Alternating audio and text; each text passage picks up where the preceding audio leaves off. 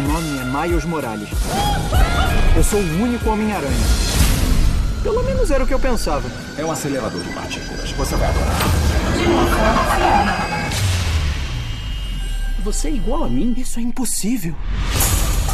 Seguinte, garoto, se liga. Essa batata é o seu universo. Murcho, estranho, nojento. Já essa batata deliciosa aqui é o meu universo. Você quer aprender a ser Homem-Aranha? Pode me ensinar? É claro que posso. Vamos de teia. Ah, Legal, é isso aí. E aí, gente? Quem é você? Eu sou Gwen Stacy.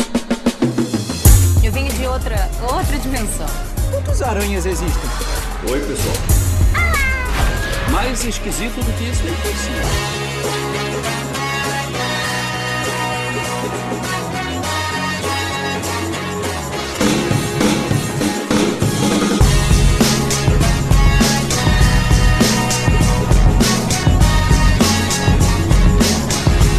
Senhoras e senhores, a mais um podcast para falar sobre filmes e séries de TV. Nós somos os podcastinadores. Eu sou o Gustavo Guimarães e aqui comigo, reunidos para contar quantos Homens-Aranhas tem na Comic Con, estão Fernando Caruso, E aí, pô, depois de com grandes poderes vem grandes responsabilidades, a nova frase agora é caiu, tem que levantar. É o Viagra Verso. Tibério Velasquez, Pô, achei que você ia me chamar pra apresentar o nosso convidado, Marlos Morales. Ah, Eu tava esperando você usar isso, cara. Caramba, agora eu só vou te chamar assim agora, cara. Cara, Tibério e o Marlos, eles Muito são bom. de realidades alternativas, eles não deviam estar na mesma realidade. Porque um ressona no outro, vibra e tal, e sai de controle, sai de controle. Eu, Vécio, parente.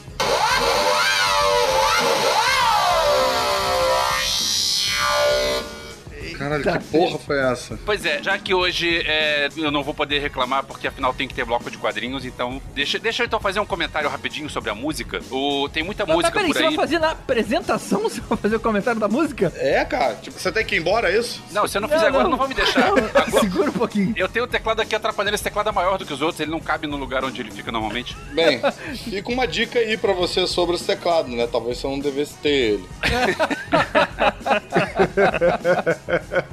E direto do Minuto de Silêncio, Vinícius Cacofonias. Bem, fazejos irmãos, olha aí, eu voltei, eu voltei, atendendo a muitos pedidos dos ouvintes que adoraram minha última participação, só que eu quero surpreender os senhores, dizer que no Caco Verso, esse Caco aqui sabe de quadrinhos, sabe de heróis, sabe aí. tudo, então se preparem que vocês vão se surpreender, e quero começar surpreendendo os senhores cantando já assim, Homem-Aranha, Homem-Aranha, sempre bate, nunca apanha, é o que eu sei.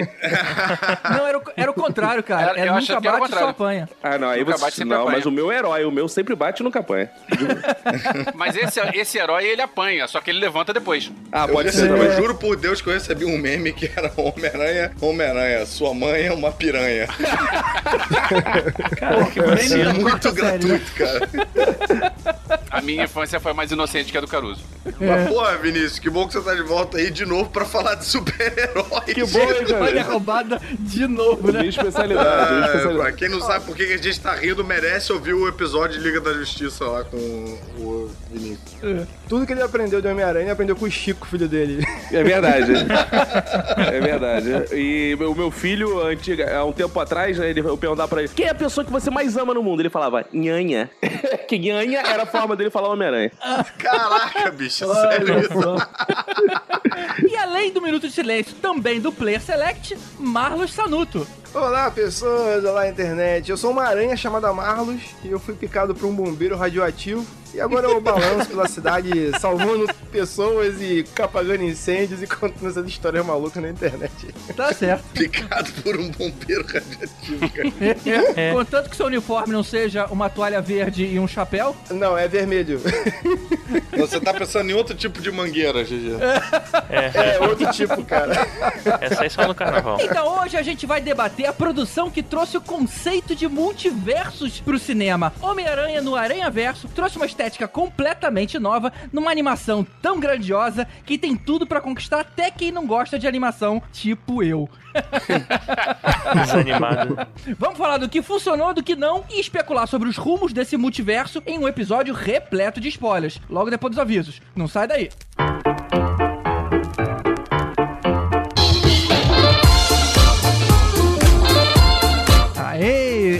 Um pouco, mas saiu o episódio de Aranha Verso. Nem foram as ameaças de alguns ouvintes, viu? A gente fez porque a gente quis. Bom, o aviso de hoje aqui é bem rápido. Na verdade, é um convite para você ouvir a gente depois lá no Despachados, um episódio em duas partes onde Elvis, Tibério e eu falamos de viagens relacionadas ao cinema com o pessoal lá. O Caruso tá no MDM dessa semana, falando sobre o filme do Batman e dos Vingadores, e o Elvis ainda marcou presença lá no TarjaCast, onde a conversa foi sobre análise profissional e amadora dos filmes. Os links estão aqui no post.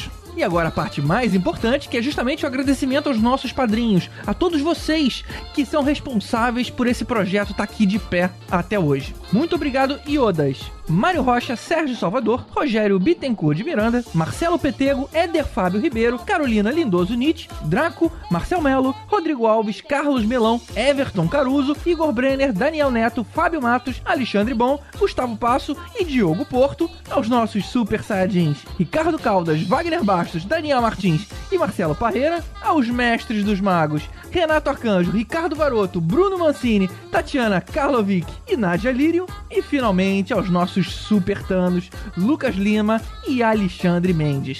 Muito obrigado pelo apoio que vocês dão, que é fundamental para esse podcast continuar existindo. E se você quiser ajudar também, se você gosta desse conteúdo e preza pela sua continuidade, dá um pulinho lá em padrim.com.br barra.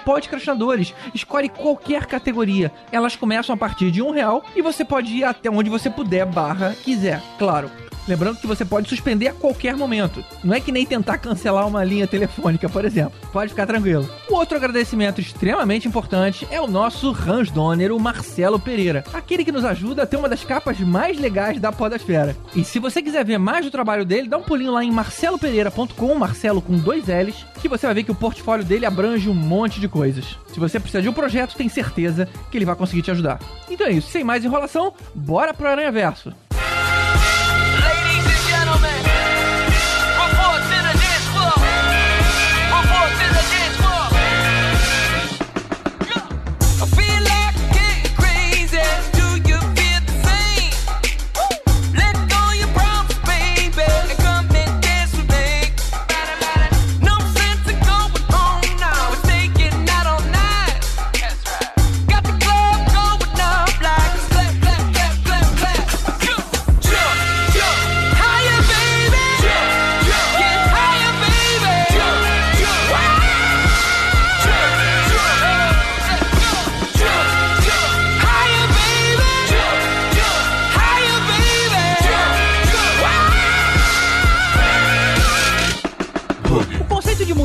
Multiverso não é nenhuma novidade. Os quadrinhos usam isso há tanto tempo que já teve até saga pra reduzir a quantidade deles porque a coisa estava saindo do controle. Quem trouxe pra TV primeiro foi a DC, quando a série Supergirl saiu da CBS e passou pra CW, que já tinha o seu universo de heróis. E agora a gente vê esse conceito chegar aos cinemas pela Marvel com a animação Homem-Aranha no Aranha Verso, que foi um jeito que a Sony teve de usar o personagem mais livremente, sem esbarrar aí no trabalho que a Marvel vem fazendo com a inserção do Homem-Aranha no MCU. Agora me diz uma coisa, teve mais multiverso em algum outro lugar? Ó, Fernando Pessoa Camões tem vários livros, tem multiversos.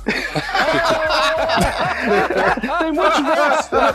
Essa vai pra escolinha, essa vai pra escolinha, tem multiverso. É, cara. O Vinícius, enquanto ele tá aqui gravando com a gente, ele tá escrevendo Escolinha do Professor Raimundo, então ele aproveita pra... Não para nunca isso aí. Pô, te falar que no, na, na, na televisão também, a Marvel recentemente, no, na última temporada do Marvel Agents of S.H.I.E.L.D., ela chegou a fazer uma viagem no tempo aí que não deixa de ser configurado um multiverso. Se aquilo não acontecer, Ai, meu Deus. é outro calma, universo, cara. né? Vamos, vamos com calma, cara. Tô na quarta temporada. Não, tu tá na quinta. Eu, eu tô na Tu primeira. já tá na quinta, Caruso. Você não sabe qual temporada você tá. Não, não, não. Eu tô na quarta, cara. A quinta apareceu agora no Netflix. Ah, então tá. Mas é isso aí. Não, mas não importa, cara, porque todo multiverso, todo o caminho do multiverso sempre tem rumo ao reboot, cara. Então isso aí. Sempre é o fim. O Marlon pode falar com mais propriedade aí o, o jogo do Homem-Aranha novo também, né? teve, um jogo do Homem-Aranha novo, ele também faz. Ele teve a mesma ideia dessa animação que ele faz um catadão de todos os universos do Homem-Aranha e joga tudo no, no jogo. É bem bacana. É o Homem-Aranha mais velho. Ah, por isso aquelas roupinhas todas diferentes. Sim, sim, ele, ele- esse Homem-Aranha do jogo é o Homem-Aranha mais velho também, mais vivido. Será que o filme puxou a história daí então? Não, a história não, mas é o conceito. O É, conceito. eu acho que o conceito do jogo veio antes, né? Mas aparece o uniforme do jogo no filme. Sim, sim, eles consideram tudo, na verdade. É porque o jogo, é na verdade, a é, co- como eles já tinham, já estavam, deveriam estar produzindo a animação também, deve ter sido meio paralelo, ele deve ter trocado figurinha também, entendeu? Rolou uma comunicação. É, entendeu? Então, no conceito do jogo, esse Homem-Aranha do jogo também ele é como se tudo que aconteceu aconteceu, inclusive do MCU, no filme Tobey Entendi. Maguire, filme ruim do Andrew Garfield, então, nos quadrinhos, tudo aconteceu. Agora, o Homem-Aranha do jogo, agora isso fica acho um pouco complicado pra mim. O Homem-Aranha do jogo pertence à Disney, né? O da animação pertence à Sony. Na verdade, do jogo é, foi feito por um estúdio chamado Insomniac. É um estúdio que tem os direitos de fazer o Homem-Aranha, assim, pro videogame. Eu não sei dizer se tem ligação com a Disney diretamente, mas. Caraca, assim, será que a Disney marcou essa bobeira, cara? De, de comprar os direitos e. Não, é porque assim, a forma de você explorar nas mídias vem diferente. Você vende, assim, ele fatiado, entendeu? Tanto que é um jogo exclusivo do PS4, por exemplo. Uhum. Ele veio pela Sony, na verdade. Assim, é uma, é uma subsidiária da Sony. O jogo, na verdade. hein? Entendi. Então, tanto que ele foi direto pro PlayStation 4 e não teve pra nenhuma outra plataforma. Então eu acho que, pelo que você tá falando, eu acho que a Sony é dona do Homem-Aranha em todas as áreas aí, fora os quadrinhos, né?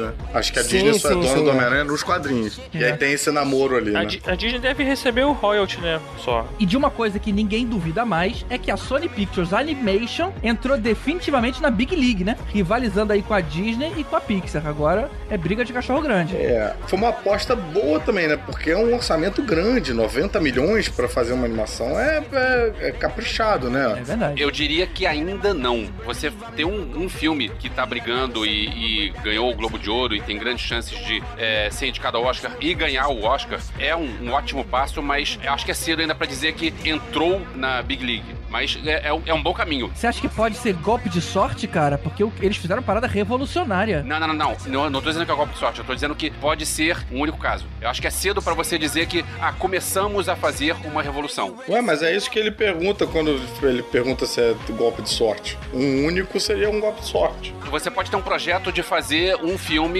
e beleza, vai ser esse filme, vai ser o filme da tua vida e vai ser o troço que vai ser maravilhoso e tal. E beleza, o próximo já vai voltar aos que eram antes. É, mas o meu raciocínio é o seguinte: eles mostraram que eles têm roteiro, eles têm talento interno, eles têm animadores de topo de linha pra conseguir se juntar e fazer um, um puta filme pra rivalizar com os caras. Ou seja, ninguém junta tanta gente tão boa pra dar sorte, sabe? Eu acho que no próximo projeto de animação deles, cara, muita gente vai olhar. Peraí, deixa eu conferir, porque o, aquilo que eu vi ali no passado, tipo os filmes do Shyamalan. Sim. Pô, depois de Sexto Sentido, cara, todo mundo queria ver qual era o próximo filme do cara. Lá pra frente que ele desandou um pouco, né? É, eu torço muito pra isso funcionar. Sim, e uma coisa bacana nisso aí é porque os fãs há muito tempo vinham falando sobre o Miles Morales e tal. E é óbvio, é evidente, que um filme com esse roteiro nunca sairia do papel, entendeu? Hum. Então, na própria lance de você fazer uma animação, você tem mais liberdade de poder brincar com isso e tal. É. E finalmente apresentar o Miles Morales com uma geração toda nova que, que só conhece Peter Parker, entendeu? A vida do Peter Parker, se você for ver lá de trás, do Homem-Aranha, Homem-Aranha, o universo meio-meia, tá? Que é o universo que nunca parou, ele tá velho já, cara. Assim, tem- então, é, de repente o Mario, o, o Miles Morales conversaria, como conversou no- na, na animação, com essa galera mais nova. É toda uma nova geração ali, entendeu? Então, achei bem bacana eles fazerem isso. Eu acho que o visual eles acertaram bem. Acho que é, não tem por que errar depois, assim, como vocês estavam conversando. Bem, já que o Marlos falou do Miles Morales, acho que é a hora da gente entrar no bloco de quadrinhos. Tá, então deixa eu fazer a primeira pergunta aqui, cara. Desde quando vocês conhecem esse Miles Morales? Desde o início. Ih, muito Desde o E, início. que- e quando é início? Bem, o universo Ultimate, como o Marlos tava falando lá, né, do, falou do universo 66, o universo, o universo 616 é o do Homem-Aranha, onde ele surgiu em 1962. Agora o, o Vinícius vai continuar aí, vai fazer o meia hora de silêncio. Eu, eu, calma aí. Deixa eu só. Eu vou ficar aqui com o Vinícius brincando de Bird Box. É, deixa eu tentar entender uma, Bird Box uma coisa. Quando vocês falam conhece o Morales, sem qualquer referência ao Evo, vocês estão falando de conhecer. Existe uma pessoa que é o Morales, vocês conhecem ele ou vocês estão falando conhecer do cinema, conhecer. Quem Não, é conhe- conhecer dos quadrinhos, né? Antes dele virar essa figura que a gente tá comentando aqui. Tipo, a, gente já era fã antes de ser modinha, é o que a gente tá querendo dizer. Então tinha, Quando ele fazia community ainda.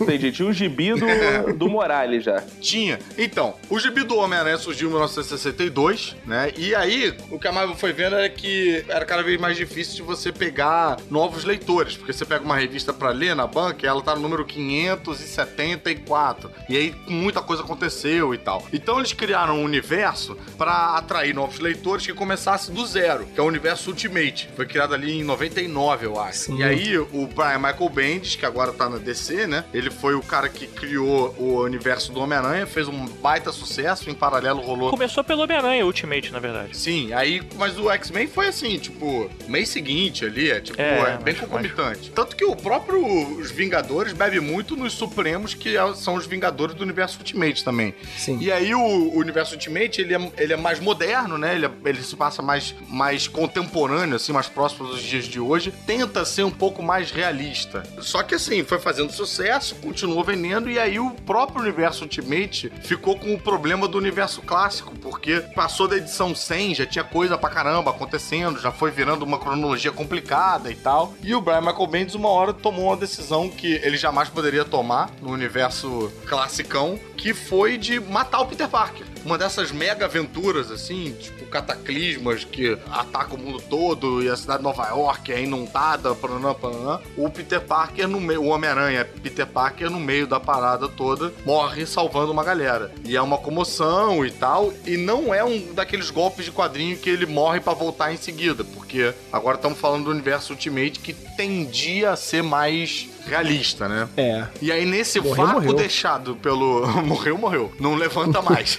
nesse vácuo deixado pelo Homem-Aranha Peter Parker, aparece um outro moleque que tem uns poderes iguais do Homem-Aranha, foi picado por uma aranha radioativa também, e resolve ajudar, resolve preencher lá o, o espaço deixado, né? Só até a referência do, do Nice- que começa no filme do Homem-Aranha no Universo, que é aquele número 42, que é o número da aranha que pica ele, isso mostra bem claro, mas é o número também que aparece rapidinho, que é da bola do bingo que sorteia quando ele vai pro colégio, né? Isso não aparece no filme, só é citado rapidinho Na verdade, esse 42 é uma citação ao Guia do Mochileiro das Galáxias, todo mundo sabe disso. também. É, sempre 42. Sempre 42. Sempre 42. É uma citação ao universo e todas as coisas, né? Isso, isso. Obrigado pelos peixes. Uma coisa bacana disso é que o Mais Morales, essa força, que essa, essa coragem que o Bendis teve de criar ele, veio muito de uma campanha de fã. Porque quando. é, porque nessa época, era 2002, alguma coisa assim, fizeram uma campanha na internet, é, porque tinha acabado seus filmes, Homem-Aranha, e saiu sobre Maguire, blá blá blá blá. Aí fizeram uma campanha na internet pro dono de Glover ser o Homem-Aranha. Isso, isso aí eu me lembro bem na época. Então, então teve até um meme que fizeram uma imagenzinha dele rapidinho, ele vestindo a camisa do Homem-Aranha e tal. E ele também tem tweetada dele nessa época aí. Ele entrou nessa Tem, tem. brincadeira também. Aí foi que teve a estalar de dedos eh, na cabeça do Michael Manning. Pô, cara, por que eu não faço Homem-Aranha negro, entendeu? Então, na verdade, se não tivesse essa campanha na internet, essa brincadeira de você botar o dono de Glover e tal, e realmente ele fala isso, que foi assim, pô, Foi- foi inspiração. essa ideia e foi inspiração, Bacana. foi inspiração e achei, pô, muito bacana, cara. Foi minha piada do community agora há pouco. O Bendis, eu, eu acho que ele é. Eu não sei se ele é abertamente ou indiretamente engajado com isso, mas ele. Eu acompanho ele lá no, no Instagram. Ele tem, se eu não me engano, duas filhas genéticas e duas filhas adotadas, né? E as duas filhas adotadas são duas meninas negras. Eu acho que isso influencia a obra dele, porque a, a Riri Williams, lá, a substituta do Homem de Ferro, cara, é a cara da filha dele, bicho. Eu acho que tem uma. Deve ser. Tem uma coisa aí. É, deve ser, cara. Bem, aí além, como o Malus falou, né, cara, além dessa coragem de matar o protagonista, ele colocou um outro que era negro com ah, origem hispânica, né? Então também falando aí com uma representatividade que na época não era exatamente bem recebido, acho que até hoje qualquer mudança dessa Até assim, hoje ainda não é, né, cara? Tem sempre uma galera que chia, uma galera que fica revoltada e tal. Mas, cara, o Brian McBain escreve muito bem e os personagens são muito carismáticos. É impossível você não se apaixonar por esse personagem, cara. E deu super certo, assim. A galera se amarrou tanto que, eventualmente, o universo Ultimate explodiu, acabou. Chegou o Galactus e deu uma merda completa e só sobrou Galáctico, o Mais não, cara, Morales. foi a, a Guerras Secretas. Ah, mas teve Galactus ali no meio também. Não, cara. teve não. Teve sim, cara. Doutor Destino, cara, que separou tudo, juntou tudo, uma confusão lá. Ah, é Mas no verdade. final da revistinha Ultimate tem um sapateado do Galactus ali em cima de barraca. Mas a questão é que, cara, o Ultimate acabou total e sobrou só o núcleozinho do Miles Morales. Ele foi, que foi aproveitado pro universo. Essa porra, essa palhaçada toda do, da Guerra Secreta serviu só pra trazer o Miles Morales, O Nick Fury, na verdade, também, ele foi aproveitado até o, o... Nick Fury e o velho Logan. O velho Logan também. Teve também o, o Senhor Fantástico daquele universo, o Ultimate também acabou sobrevivendo, mas ele tá meio do mal, mas whatever. A questão é que ele acabou, o BMCU já utilizou o universo Ultimate com o Nick Fury, né, que é um, fazer o Nick Fury com o Samuel Jackson já foi um pouco do Ultimate lá atrás, e agora com o Miles Morales ficou bem legal. cara. Agora, esse Nick Fury é o Nick Fury do, né, do universo 616 e o Miles Morales tá aí atuante junto. Tem, então, assim, tem dois Homem-Aranhas. E o que eu acho interessante é isso, que ele não é Spider-Boy, entendeu? Ele não é Spider-Man 2. Exatamente, isso é maneiro. Ele é Spider-Man e é isso aí, bicho. Tem um Homem-Aranha e tem outro Homem-Aranha. E aí ele, ele tem a revista Na verdade, dele. se a gente pensar bem, tá até a Spider-Woman, tem outras, né? Até o. tem- quando eles se encontram, tem uma cena que ele, o, ele fica nervosão quando conhece, conhece Peter Parker, né? Porque ele- no universo dele foi morto e tal. Aí ele fica meio assim. E ele né? não conheceu, né? É, ele não chegou a conhecer, ele teve no enterro, foi a primeira aparição dele, foi no enterro. O Peter Parker meio que dá a benção dele, né? Pra ele ser um Homem-Aranha daquele universo, porque eles estão um universo separado ainda. Depois eles brincam, ele fala assim, pô, pelo menos você pediu, cara. E pior que chega a Spider-Woman, chega assim, bota o nome dela e ela nem pergunta nada. então, mais jungada, né? Tipo, o pessoal chega, todo mundo vira um monte de Homem-Aranha, aí aparece, ninguém pergunta É. pra mim. E o Miles Morales agora também tem uma equipe que é o, tá no os campeões, né? Que aí tem o Miles Morales, tem o novo Hulk, tem Ciclope, enfim. Então, assim, ele tá bem inserido no universo meio-meio. Eu acho que isso é prova da, do carisma e da popularidade que o personagem teve. Posso só fazer uma observação? Observe. Com a aparição do Miguel O'Hara no pós-créditos, abre espaço para uma continuação com mais aranhas no multiverso, porque ele, como Aranha 2099, tem mais tecnologia que todos. Uau! Olha Caralho, aí, falou com propriedade, hein? Esse é o cara que não saca de quadrinhos? Pera aí, eu tô perdido agora. Cara, nesse tempo que a gente ficou aqui falando, o Vinícius saiu, pegou 15 revistas, leu todas. Não, eu, Eu tô aqui preparado. Ou mais fácil, ou mais fácil, perguntou pro Chico. não, é, eu, eu tava É. me sentindo um pouco Nana 99. excluído, aí eu, eu, eu digitei num grupo de amigos assim, fale alguma frase inteligente pra eu dizer aqui num podcast sobre a Aranha. E me escreveram essa, não sei se eles estão me sacaneando ou se de fato faz sentido. Mas eu achei bonita e resolvi dizer. Pô, maneiro, Fez sentido, cara. fez sentido. Depois passa o contato aí desse seu grupo de amigos, cara. Quem sabe a gente chama eles pra Tá, participar. dá uns créditos aí pro. Só, mandar um abraço aí pro Samuel Simão aí, valeu. Obrigado aí pela dica. A frase foi tão boa que a gente vai guardar pra hora que for falar dos pós-créditos pra resgatar isso pra, pra poder- Obrigado. Que realmente ela for útil, assim, a gente vai usar. Obrigado, obrigado. E aí, acabou o bloco de quadrinhos, não? Não, mas tem aquelas recomendações. É, eu acho que é difícil só assim. Leia tipo, tudo do Miles Morales. É, pois é, ele não foi lançado aqui encadernados, não foi. Então, cara, tem que catar a revista avulsa mesmo. E o Universo Ultimate é um que vale a pena ler de cabo a rabo, cara. Acho que vale a pena ler, são o quê? Cento e tantas edições, 120, Caralho, o 130. Caruso já todas muito boas, de ver. cara. O Caruso já sacaneia mesmo. Lê aí, 200 quadrinhos, porra. Minha recomendação pra quem não conhece o Universo Ultimate, na verdade, uma porta de entrada muito boa, é pegar o encadernado é, dos Vingadores, que no caso no Universo Ultimate eram os, os Supremos. Pega os Supremos, pega os Supremos, tem encadernado pela Panini, beijo Panini aí e tal. Tem o Supremos 1, Supremos 2, que é muito maneiro, muito bacana. Muito bacana. E que eles fazem essa brincadeira muito antes de lançar os Vingadores, eles já fazem essa brincadeira no quadrinho de se fosse lançado um filme, quem seria. Então os caras mesmo fazem, pô, o, o Nick Fury seria o Samuel Jackson, claro, não sei o quê. Não, o, o- o Thor seria o Brad Pitt, óbvio, não sei o quê. Então eles fazem essa brincadeira, então é muito inserido nesse universo. E foi quem escalou o Samuel Jackson, né? Porque o Brian Hitch, o desenhista, Exatamente. desenha o Nick Fury que nem o Samuel Jackson. É daí que começou a brincadeira toda. Sim, sim. Então eu acho que tá encerrado o bloco de quadrinhos. Então, beleza, bora pro filme. Innocent say I keep a check. She was a bad, bad, nevertheless. Calling it quits now, baby, I'm a wreck. Crash at my place, baby, you're a wreck. Ok, eu não tenho muita experiência com animações, mas, cara, que estética visual espetacular é essa, cara? Eu tava vendo, falei, cara, não tô acreditando que parece que eu tô vendo uma revista em quadrinhos na tela. Foi muito melhor do que aquilo que a gente viu, assim, levemente ali no Hulk, que ele dividiu a tela um pouquinho, assim. Eu falei, ah, que É, legal. as pessoas abrirem porta, você ficar vendo maçaneta de quatro ângulos diferentes. Pô, mas o Sin City fez um trabalho legal nesse sentido, cara. Tinha umas, umas questões de botar aqueles balõezinhos, mudança de ângulo, quebra assim de É, realmente. como fosse É, e passagem tinha, de e tinha quadro. aquela, aquele alto contraste, né? De, de tudo muito branco e É, preto. mas é- Sin City eu acho que remete mais a Sin City do que a quadrinhos como modo geral, né? Sim, eu é. acho que o Aranha Verso, nesse sentido, ele, pô, ele vai mais no geralzão, assim, dos quadrinhos. é, é, cara, pode ser aqueles quadrinhos do narrador, assim, sabe? No canto da tela. É, o recordatório, né? É. Amarelinho, assim. Eu fiquei com saudade da época que eu lia quadrinhos só em ver esse filme. Posso aproveitar que acabou o bloco de quadrinhos e começar a falar de cinema? Não, não, não, não, Elvis, estamos começando aqui, peraí. Calma, tamo na estética. Esse filme que a gente vai comentar é que ele tinha um porco-aranha, né? É. Isso. Ah, tá. É, a gente vai chegar nele, calma. É, não é Aqui a gente é bem minucioso. O Elvis, quando começa a falar do filme, inclusive, ele começa a falar da fila, em qual cinema ele tava, que dia era em Petrópolis. Isso, isso. Mas então, aproveitando que a gente tá falando da estética, eu achei a estética desse filme um troço bastante legal. Eu gostei de saber que ele ganhou o Globo de Ouro, ganhou o Critics' Choice, mas existe uma chance muito grande dele ser indicado ao Oscar. E eu torço muito pra isso acontecer e vou explicar por quê. Desde que, acho que foi em 2010, eles começaram a fazer um prêmio pra longa de animação. E de 2010 pra cá, a Pixar e a Disney ganharam quase tudo. O Up ganhou em 2010, Toy Story 3 ganhou em 2011, Valente ganhou em 2013, Frozen ganhou em 14, é, Operação Big Hero em 2015, Divertidamente em 2016 e o ano passado foi o Viva, A Vida é uma Festa.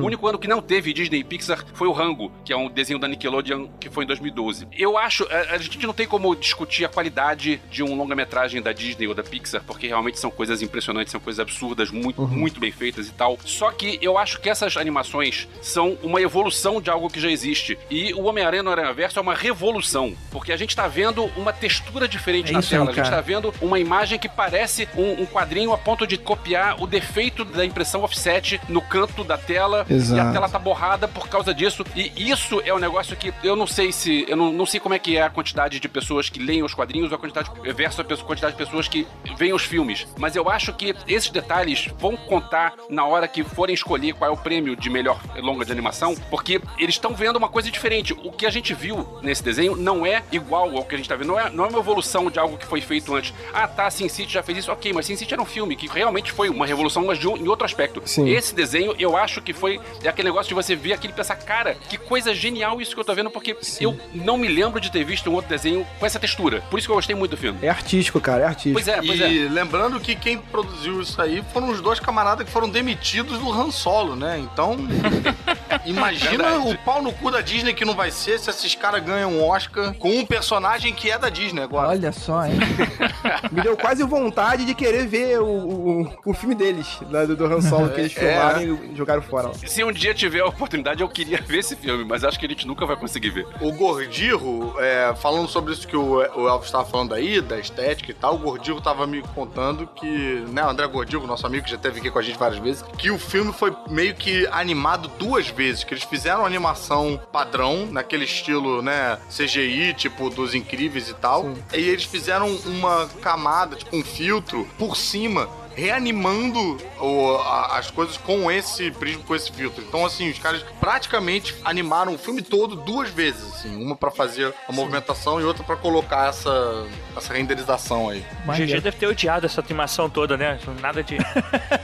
É, eu já fui meio com. Ah, tá, me mostra isso aí, cara. E na hora que eu Não, fui vendo. eu quero dizer É, em termos de animação, de animação de verdade. Eu- eu Gostei, entendi, Evil. entendi, entendi. É, mas além de ter um, um primor técnico que a gente tava vendo, essa obra, cara, foi uma homenagem aos quadrinhos. A- aquele sentido de aranha com aquelas ondinhas, cara, aquilo é dos quadrinhos, cara. Não, e tem também aquele efeito meio de serigrafia, assim, sabe? De quando você amplia muito, que tinha no- no- nos quadros do Liechtenstein, que você vê É. as bolinhas de cor, sabe? Tipo do... Isso, isso. Exato. Ah, que, que, que, na verdade é o troço que são bolinhas, não é o, não é o troço que é a cor constante uniforme. São É. bolinhas. Não, e que parada foda quando você tem vários aranhas, que cada aranha tem uma característica própria, em termo, inclusive em Nossa, termos de, de imagem, né? Um anime, Aham, outro isso. aquele noir tal. Assim, muda, cara. E, e por causa dessa, dessa qualidade de imagem é que eu digo que esse é um filme pra ser visto em 2D. Eu vi ele é, em 2D legendado e depois Não. eu revi ele 3D dublado. O 2D é muito melhor e o legendado é muito melhor. Que isso, cara? Aquela profundidade do 3D eu achei incrível. Eu não vi 2D, mas eu falei, cara, esse é um filme pra se ver em 3D, cara. A gente vê aqueles balões e aqueles quadros, aquelas cenas paradas é, no- no- nos cantos da tela, e a imagem lá no, profundo.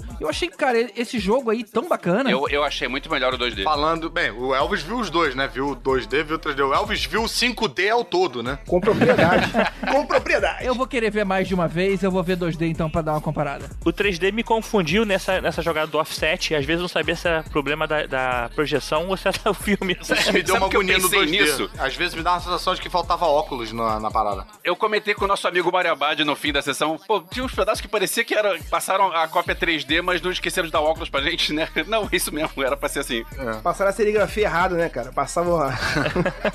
Ficou meio fora do esquadro a serigrafia. Mas uma coisa bacana é que não só você pegar essa estética dos quadrinhos e trazer, mas transformar isso num conceito do filme. Uma coisa que eu percebi. É, assim, você pode notar que ele só começa a pensar dentro de balões depois que ele é mordido, depois que ele ganha os poderes. Isso, é, É que ele tá realmente se transformando em um personagem de quadrinhos, entendeu? A vida tá Olha. deixando de ser vida normal e passa a ser, né? Exatamente, cara. Isso é, muito, isso é muito bacana. E também, assim, essa própria estética dele é, tem tudo a ver com o próprio personagem que eles estão construindo. mo- Moderno, mais jovem, tal, assim, mais dinâmico. Parece que é aquela animação feita em YouTube, sabe? É tudo rápido. Aham. Pô, eu queria aproveitar essa deixa aí pra chamar aqui a- uma pequena participação do nosso amigo Load, que já participou também no episódio sobre Venom. Ele é super fã de Homem-Aranha e fã em particular do Miles Morales. Ele mandou um áudio aqui pra gente falando da impressão que ele teve sobre o filme. Podemos ouvir? Vamos ouvir. Tá, é, tá carregando. Ah, load. Salve pessoal, aqui quem fala é o Lodi, é uma satisfação imensa estar aqui no Podcastinadores, dando meu humilde depoimento aqui sobre esse filme. Homem-Aranha no Aranha Verso é um filme maravilhoso, porque, cara, na moral, esse filme conversou comigo de diversas formas. Primeiro, o momento que o Miles ele tá sempre com o tênis amarrado e a galera fica falando pra ele que ele tem que amarrar o tênis e ele pega e fala que é estilo dele. Nossa, cara, aquilo ali falou comigo com o Load, na verdade, que tinha 13 anos de idade quando começou a andar de skate, que sempre usava um cardaço pra amarrar as calças, porque era facilitava mais quando ia abaixar pra fazer as manobras, e as pessoas ficavam falando que aquilo ali era estranho, e eu falava, cara, é um estilo. Tanto é que é conhecido no meio do skate como gangueira, né, quem usa isso daí. Então, eu, e comunicou perfeitamente, eu entendia que ele tava criando ali o estilo dele, é o visual dele, faz parte dele aquilo. Outra coisa maravilhosa é o grafite, cara. O grafite, a forma que eles inseriram ali, com certeza vai quebrar muito preconceito de pessoas que acham que grafite é uma parada marginalizada, uma galera, uma galera não deveria fazer essas coisas. A cena dele com o tio dele, cara, me emocionou bastante porque eu queria ter tido um parente assim próximo pra me colocar nesse universo, né? Eu fiz grafite por um tempo e eu nunca tive alguém tão próximo assim, familiar meu, pra ficar que nem o Miles ficou ali, sabe? Passar dicas, conversar. Então eu sei o que ele passou ali, eu achei maravilhoso demais, cara. O personagem ter esse background, cara, ajuda bastante, sabe? Você vê que ele é um moleque bem conhecido ali no bairro dele, ele é um moleque que gosta de rap, cara. Então esse- essa animação tá quebrando tantas coisas assim que é- ela é maravilhosa. E o último detalhe que eu vou deixar aqui pra não ficar alongando muito pra vocês é o momento quando ele vai se jogar e ele tira os dedos assim do vidro e o vidro quebra. Esse momento tá no trailer, vocês já devem ter visto. Cara, ali é muito bom como a, a imagem já tá falando com você que você vê que a animação toda ele tem um certo medo, ele não consegue desgrudar porque ele tá assustado, ele tá apavorado, ele tem que cantar pra relaxar e assim desgrudar do teto, né? E ali você vê que mesmo ele com medo, ele estando aflito ali, ele se joga pra tentar ir ajudar os outros Homens-Aranha que até estoura o vidro assim. Então, cara, eu achei aquilo ali sensacional demais. É uma animação que com certeza vai dar uma visibilidade bem maior pro Miles. E ele já era um cara que eu gostava pra caramba nos quadrinhos. Eu admirava bastante a personificação dele, assim, nos quadrinhos. Ele tava bem melhor, né? E tá até hoje aí do que o Peter.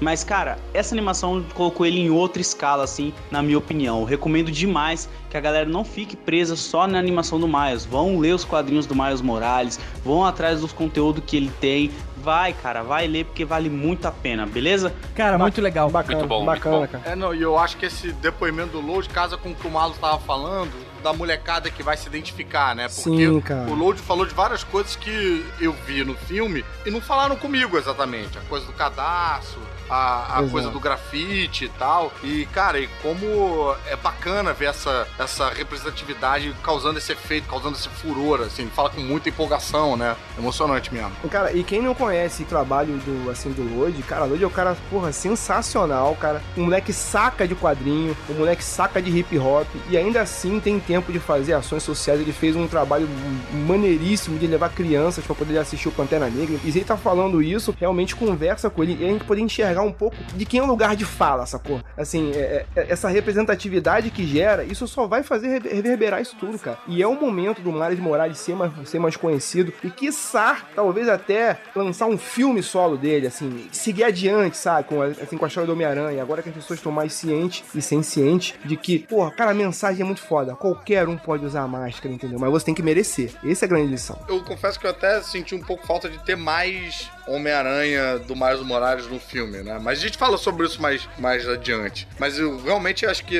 a estética do personagem, a, a caracterização dessa, do jovem na tela ali é muito legal. E a caracterização pra cada um dos personagens, acho que foi, foi muito bem pensado. É, cara, esse, o Miles Morales ele, ele deu tão certo nos quadrinhos também, e agora chegando ao cinema e tudo mais, que a Marvel ela lançou um quadrinho que era tipo Spidey, Spidey, né? Que eles, como é que eles chamam o o Homem-Aranha, né? Apelido, do Homem-Aranha, assim, é um- Spider, Spider-Man. Spider, é o Aranha, é o Aranha. É Spider. Pra poder lançar o Homem-Aranha mais jovem, pra poder conversar com o público mais jovem do Homem-Aranha, né? Porque também, tipo, o pessoal tá curtindo o Homem-Aranha mais jovem e o Peter Parker tá velho, cara. Assim, ele já tem família, já tem a empresa dele, depois daquela situação lá com o Homem-Aranha Superior e tal. Então, pô, como é que a gente vai fazer o Homem-Aranha voltar pro colégio, pegar essa onda aí também do É. filme do recente do, do Holland? Aí eles fizeram. O Homem-Aranha hoje, se eu não me engano, ele tá com três quadrinhos diferentes. É, linhas diferentes, que era o Peter Parker do universo 666. Então, eles estão tentando atirar pra todos os lados pra poder tentar fazer com que a galera leia mais quadrinhos e, e se identifique. É, porque isso não é uma preocupação só de representatividade, né? É uma preocupação mercadológica mesmo. Mercadológica, Quando eles notam claro. que o público vai envelhecendo, significa que a hora que essa geração morrer, acabou o mercado, né? Então eles têm que estar pegando sangue novo o tempo todo. E outra, a galera que cresceu junto com o Peter Parker também tá. Você tem que colocar o Peter Parker passando por outras situações. Cara, uma coisa que eu achei sensacional. O Peter Parker, tem, tem uma versão do Peter Parker desse desenho, que é o Peter Parker de quase 40 anos, que é o tio, na verdade. É o tiozão. E- e- ele continua fudido, cara. Se separou da Mary Jane, daqui a pouco menos Peter barrigudo, não sei o quê. E tu vê que o Homem-Aranha, mas ele continua sendo o Homem-Aranha eh, daquele jeitão dele. Cara, ele começou a carreira dele fudidaço e terminou fudidaço. Ele não ganha nada com essa parada. Então é uma parada que conversa muito com a galera, comigo, por exemplo, a galera que cresceu vendo o Peter Parker. Ele tá, passa por coisas que hoje as pessoas adultos passam. Cara, eu sou super-herói, mas eu passo por essas coisas, porra. Não dá vontade de malhar, não dá vontade de assim, pô, eu, porra, separei com minha mulher, assumir responsabilidades, filho, como é que é essa porra, não sei o quê. Então são outros problemas. A, a barriguinha dele me representa ali. Pô, me representa também, cara. Pá, nisso tô parando academia e não tô indo, né? É Foda, cara. Cara, deixa eu fazer só uma pergunta então antes da gente passar pros acontecimentos do filme. Eu, eh, de novo, né, não li, nunca li nada de Miles Morales, mas eu achei ele ali, aquilo que a gente tava vendo de Miles Morales ali, meio overpower pra ser um Homem-Aranha, sabe? Eu tava esperando alguém com poderes de Homem-Aranha, mas ele não só tem super força e super sentido, mas ele solta raio, ele tem invisibilidade. É assim mesmo? É. É, é assim mesmo. É. O detalhe, GG, sabe tá onde tá? Ele poder controlar isso. Isso, desenho, isso a animação passa mesmo. Assim, pô, não basta você ser poderoso, não basta você ter os poderes. Você tem que acreditar e controlar aquilo. Você tem que ter uma maturidade. Ele é um moleque que tá na puberdade. Mas aí ele não vai passar por tantos perrengues quanto o Peter Parker passou, sabe? Ô, passa. Passa, o lance é que Passa, a- é? aquela aranha, aquela aranha que, que pica ele é outra, né? A aranha 42, a do É, Peter isso. Parker é uma aranha com o número mais baixo. A número 42 ela tem mais. Ela acumula mais. O poder né? dela é número 42. É. O que é diferente dos quadrinhos é que é- é aquele poder de choque dele, que eu acho engraçado nos quadrinhos, ele, ele não acontece de imediato. Então, É. ele, dá um, ele dá um choquinho, faz tipo. zzz, e aí não acontece nada, dá uns 6 segundos, aí o cara leva um chocaço, entendeu? Então é, é uma arma de efeito retardado, assim. É, e o bacana é que nos quadrinhos você conta. Você lê o quadrinho, o choque, aí você conta na sua cabeça 6 segundos no quadrinho. No próximo, 6 quadrinhos depois, ele dá o choque. Só uma dica então, depois do Secret Wars que ele tá no universo 616, ele encontra o Peter Parker novamente e pra você ver o nível de poder dele, tem um algum parente do Mephisto vem aí dominar a Terra e ele derrota os Vingadores e quem derrota ele é o Miles Morales. Aí o Peter Parker fala: "Caraca, Kid, tu tá mandando bem pra caramba, só que tua roupa rasgou aí, vão te reconhecer, tal. Cuida disso aí". E aí vida que segue, mas tipo, ele derrota o Homem-Aranha e derrota o Mephisto lá, o parente do Mephisto e não Opa. coisa que os Vingadores não conseguiram. Depois vão lá agradecer, agradecer ele e tudo mais. Opa, parente sou eu. Foi mal. É. Pra gente não houvesse. Elvis, Oi. aproveitando a sua participação, Então, antes da gente entrar no filme, você queria fazer algum comentário sobre a música. Mas eu achei que não ia ter mais. então vamos Ah, lá. você guardou o teclado? Não, guardei não. Tá aqui.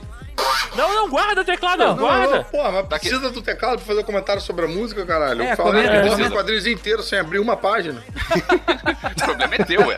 Podia ter feito. Comenta aí. Então, tem uma coisa curiosa, já que eu não pude contribuir com o bloco de quadrinhos, deixa eu contribuir com uma outra coisa que eu acho curiosa no tema do Homem-Aranha. É, tem muita música por aí, muita música erudita. Tema, você diz música, tem a música de abertura? Aquela música, isso, aquela música clássica do Homem-Aranha, Homem-Aranha, nunca Ah, bate, sim. sempre apanha. Ah, existe muita música por aí, músicas eruditas, músicas bem antigas, que quando a música é em tom menor, aí as pessoas achavam que era melhor terminar ela num tom maior. Porque o tom menor é um negócio pra baixo, o tom maior seria um negócio pra cima. Então você tem aquela música que tá rolando.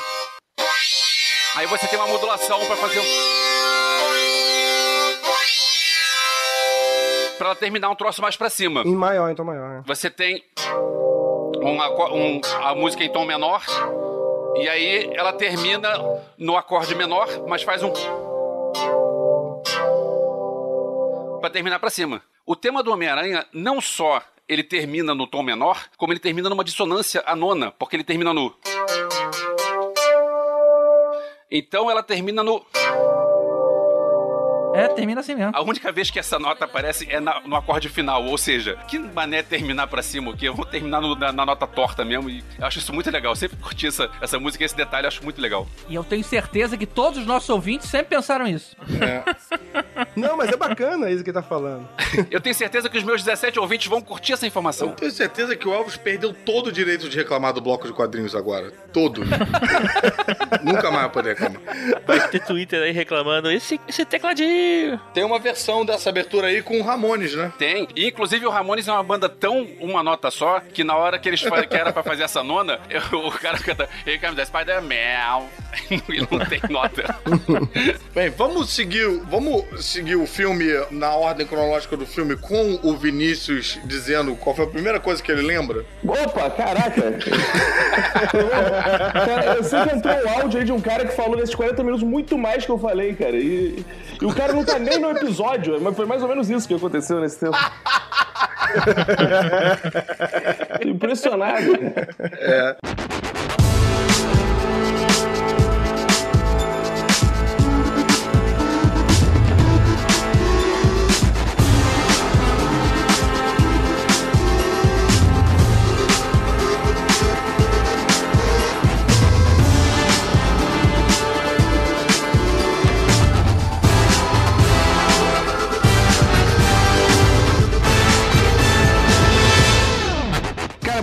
coisa que eu lembro é: eu sou Homem-Aranha. E Por muito tempo eu fui o único Homem-Aranha, alguma coisa assim que o cara fala. Caraca, bicho, tu lembra bem, cara. É mais É ou menos aí. isso, né? Ele começa contando a história. E maneiro que ele faz várias menções ao, a acontecimentos dos outros filmes, né, cara? Teve até aquele Peter Parker emo ali aparecendo É. no flashback. Essa cena foi muito engraçada. Muito, muito. É, e rolou uma piadinha que nem no esquema do Lanterna Verde, mas a gente não fala sobre isso. Lanterna Verde do Novos Titãs. Teve o Homem-Aranha Superman, teve o Homem-Aranha Superman que segura os trens, não tem um negócio desse? Que, que segura Mas, ele. mas, mas que isso foi o Tobey Maguire também que fez, né? Foi. Tobey Maguire segurou os trens. Será que ele fez essa referência no início pra falar que o aquele Homem-Aranha do Tom Maguire seria desse universo e, tipo assim, não confundir com o do Tom Holland?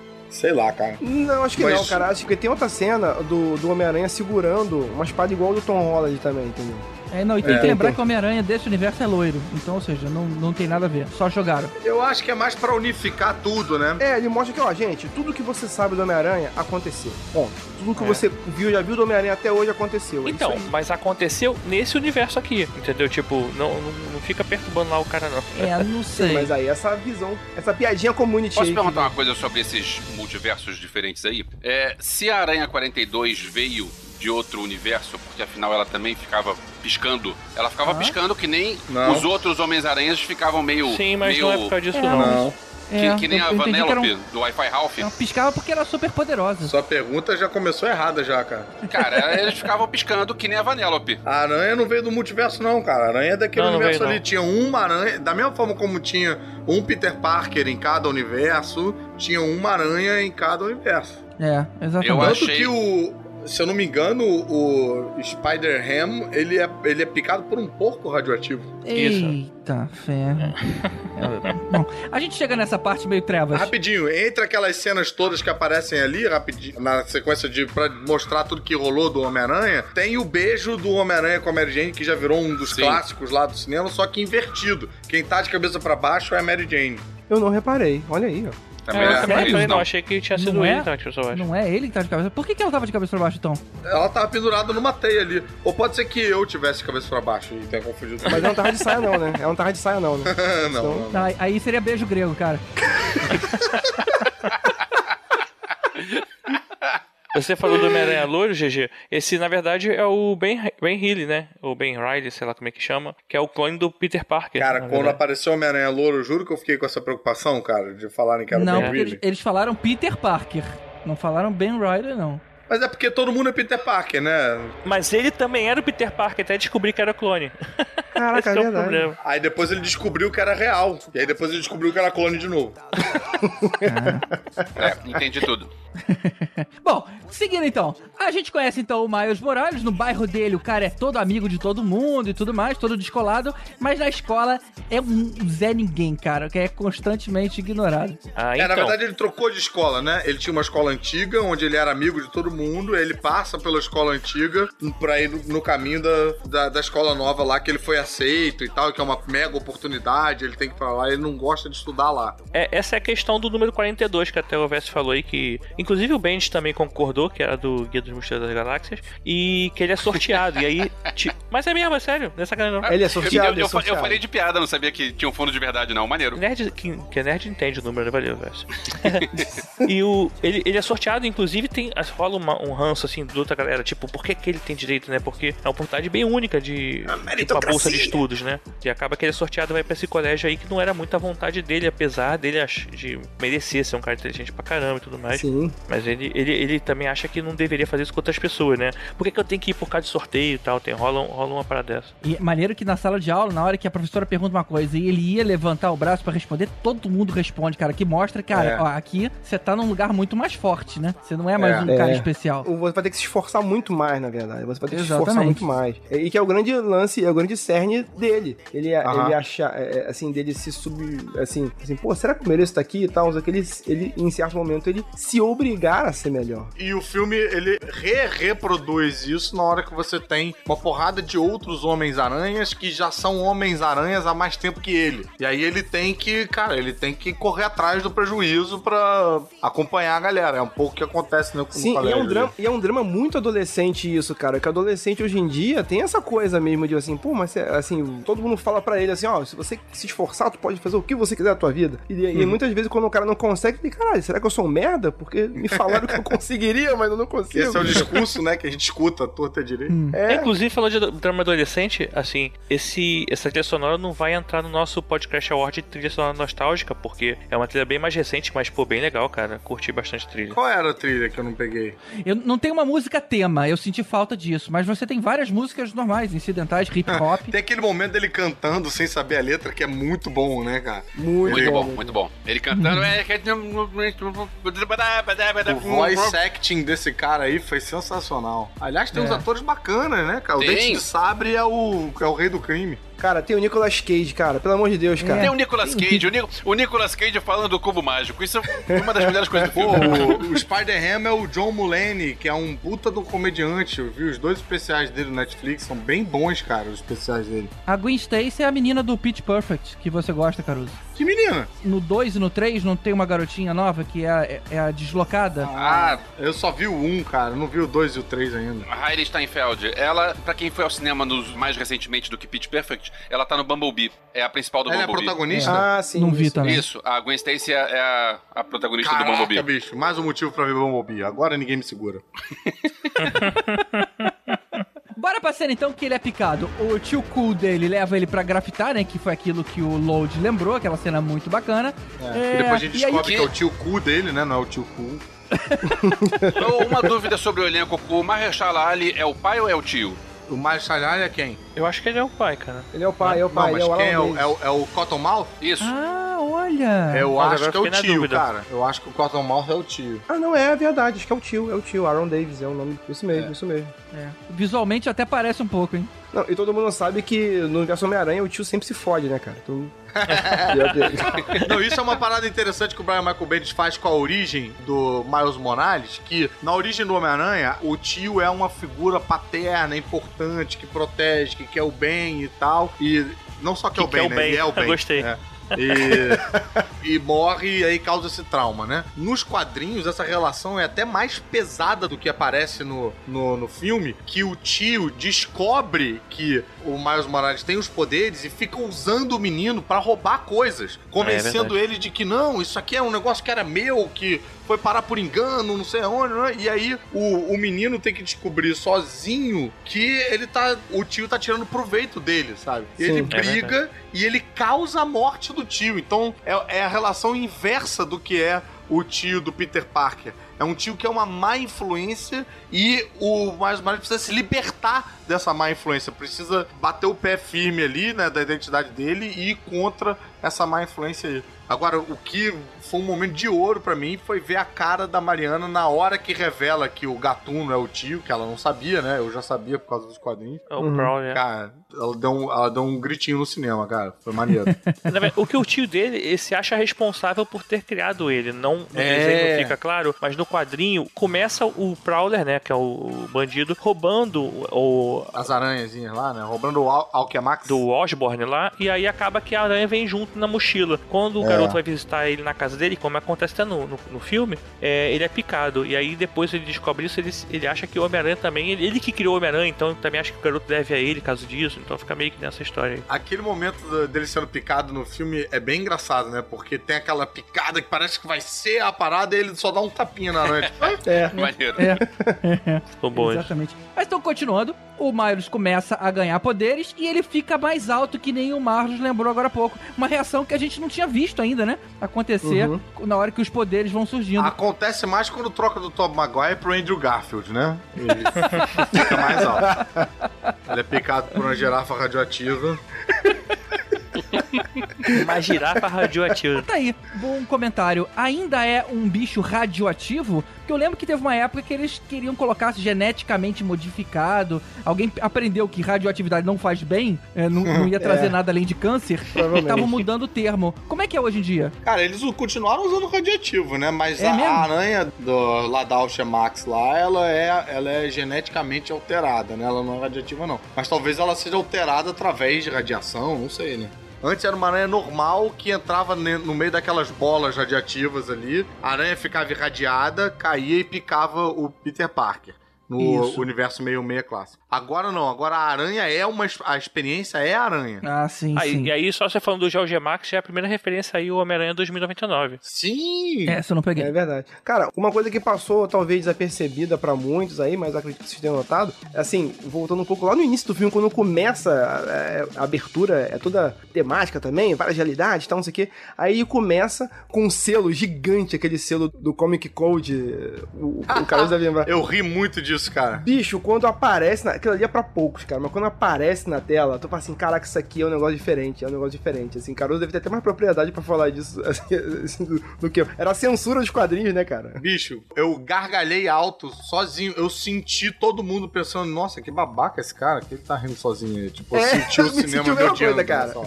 Eu senti que a sessão de imprensa tinha um monte de nerds na hora que riram disso. Aham. Fica, porque alguém sabe por que, que o filme passou tão tarde aqui, inclusive, falando aí da sessão de imprensa, né? Porque o filme passou nos Estados Unidos em dezembro. É, a É. sessão de imprensa foi em dezembro. Não sei por que que eles esperaram pra janeiro pra lançar A o filme. gente, na verdade, não, a gente não tem tantas salas de cinema assim pra botar é, muitos blockbusters, né? Então já tinha Bumblebee, já tinha Aquaman, não sei quem é que tá distribuindo o filme no Brasil, achou que não era interessante concorrer. Caraca, bicho, que inacreditável, cara. Inclusive aqui no Rio de Janeiro, quando eu fui assistir, tinham poucas salas. A, a maioria das salas estava com a Wi-Fi Half, não sei o que. Eu não sei por que que alguém não achou que isso não ia funcionar, não sei por quê. Eu acho que ia funcionar, o problema acho que era concorrer mesmo em termos de sala, porque você pega uns cinemas hoje, é, questão de shopping, tem tanta sala assim. Eu não sei também se pode ter sido alguma coisa de questão de dublagem, ter, ter sido feita depois, então pode ser vários motivos. Eu achei bem, chato, ruim, assim, ter acontecido isso. Porra, porque, cara, aí a internet fica empolvorosa falando da parada e você aqui meio que refém, né? Não pode Não pode ver, não pode.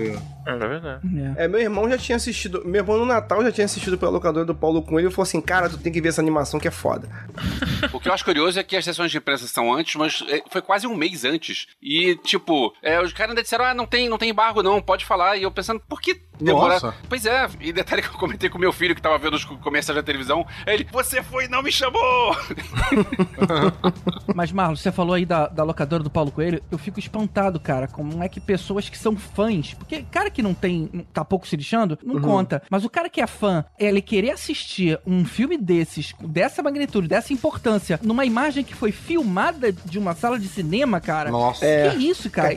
Eu não consigo conceber isso. Você lembra como é que era antigamente? Que aqui, assim, o Brasil tinha uma, uma disparidade gigante de, de filmes que eram lançados lá fora, só depois. Isso estimulava bastante. O lance ali, meu irmão até falou assim, cara, eu fui assistir pra ver se o filme era, era bacana, porque eu tava meio desconfiado. Cara, o filme é bacana e eu queria muito desver o filme. porque eu deveria ter visto. Ah, tá vendo? Bom, então bora pra história de novo. O Miles volta lá no metrô pra procurar aquela aranha, né? Porque os, os poderes já começaram a surgir. E aí ele vê uma briga do Homem-Aranha de verdade contra o Duende Verde, aí já naquela forma demoníaca, gigante, que eu particularmente não curti muito esse visual, não. É, isso remete de novo ao Homem-Aranha Ultimate. O, o Duende Verde do Homem-Aranha É, Ultimate, ele é. Ah, é? É, ele é assim, ele é meio Hulk, sabe? O do filme é, tá ainda maior, né? O do filme tá muito É, filme grande. tá gigante. É, mas o do Universo Ultimate ele tem um tamanho meio, meio Hulkesco, assim. E é ele no, no quadrinho que mata também o Homem-Aranha. Pra salvar lá a Tia May, eu acho, se eu não me engano. Eles estão batalhando e ele lá. É, é bem parecido, inclusive, só que não tem nada a ver. O, o ambiente é outro, eles estão no bairro dele, na verdade. Agora achei bizarro que, cara, tem um Duende Verde do tamanho do Godzilla, mas ele tem um chapéuzinho, igual o do outro Duende Verde. Qual é daquele chapéuzinho, brother? É, estranhão. E ele tá pelado com um chapéuzinho. É, sei lá. E aí outra coisa que eu achei bizarra que foi o rei do crime surgindo naquela proporção exagerada que parece um Bob Esponja quadrado gigante. Pô, então, Caramba. isso é outra referência aos quadrinhos, porque remete ao traço do Bill Sekinvich, que fez uma graphic novel fodona do Rei do Crime, eu acho que chama Rei do Crime, sei lá, e que fala exatamente do rei do, da relação do Rei do Crime com a Vanessa e tal, e tem esse traço meio deformadão. Bill Sekinvich, ele faz essas coisas meio, é, sei lá, expressionismo alemão ali no traço dele, meio malucão, assim, e, cara, remeteu muito a esse traço ali, cara, achei muito bacana isso Eu aí. entendo que seja meio complicado o pessoal que tá assistindo aí o Demolidor na televisão ver esse rei do crime, porque o rei do crime ele sempre foi porradão assim, pra tu ver. Ele que mata o Homem-Aranha. Uma pessoa normal não teria essa força. E ele tem, porque nos quadrinhos ele tem um porradão também. Não é, não é um cara fácil de bater assim. né, Pois é, como- mas, mas o tempo inteiro, pelo menos pra mim, ele sempre foi um cara que não era poderoso. Ele simplesmente era muito forte, porque ele tem uma estrutura corporal gigante. Mas, cara, ele tava num corpo deformado. Eu até pergunto pro Vinícius. Vinícius, eu e você que não temos essa identificação nostálgica aí com quadrinhos, o que que te pareceu, cara, quando você viu aquele cara com uma cabeça no meio do corpo? Cara, me pareceu que era um desenho. tipo, tipo, foda-se, né? Este é o vilão. Este é o vilão. A forma mais fácil de Eu representar. Esse cara aqui é mal. que- eu não fiz nenhuma reflexão profunda, não. Eu tô ainda até aqui me perguntando se eu entrei na sala de cinema correta, cara. Que eu fui ver o porquinho vestido de aranha. Foi- ele foi ver o filme dos Simpsons falar que tinha um porco-aranha é, e caiu fala nessa... porco-aranha, cara. Meu filho tava felizão lá, que foi o primeiro filme 3D que ele viu na vida, cara. Porra, o moleque assistiu pela primeira vez o filme inteiro no cinema. Ele sempre saía no meio. Isso, isso é um sinal... Quantos anos? Ele tem dois anos e... Vai fazer três anos... Ó. Dois anos e nove meses. Caramba. Olha. É a primeira mas vez então que ele não ele vê. entendeu bem a cena que o cara mata o Homem-Aranha, né? Não, entendeu melhor que eu, cara. entendeu melhor que eu, entendeu? Ele, inclusive, não não conseguiu dormir até hoje. Ele até reagiu depois. bem? Porra, ele se amarrou, cara. Não, porque assim, ele adora Homem-Aranha. Então ele ficava tudo aranha, aranha, aranha, aranha. Se tivesse mais Homem-Aranha, ele teria visto mais, assim. Tinha que ter mais versões. Tinha que ter jacaré-aranha, girafa-aranha, macaco-aranha. Porra, macaco-aranha já existe na nossa realidade, inclusive. Eu já vi no zoológico. Girafa não deu muito certo no cinema também. Mas é isso que eu achei do vilão aí. É formas de não fazer crossfit, né? O cara só pega aquele, aquele trapézio aqui em cima, né, cara? Só faz um tipo de exercício só, né, cara? Só pra ombro. Bom, mas então, antes do Peter morrer, né? Ele dá um pendrive lá pro Miles, fala que ele tem que desligar a máquina antes que o, o Rei do Crime use de novo. E que eu achei legal, cara, dessa história é que a gente vê que o Rei do Crime ele quer usar essa fusão de realidade pra trazer a família de volta. E isso é muito legal porque manteve a profundidade, cara, que esse vilão tem na série do Demolidor. Ele é super apaixonado pela Vanessa. Tinha até uma história de um filho aí que eu ainda não tinha visto. Mas achei bacana eles pegarem esse conceito que eu só tinha visto, né, no, na série da Netflix e trazer pro desenho, né? Ele vai fazer uma parada gigantescamente má, mas por conta do amor que ele sente pela família que, que morreu. Bonito isso. E que o GG acha tão bonito que ele faria igual. Não, mas se tivesse como voltar no tempo e resgatar quem morreu, não sei se não faria, não. Só o GG mesmo pra achar bonita a história do vilão.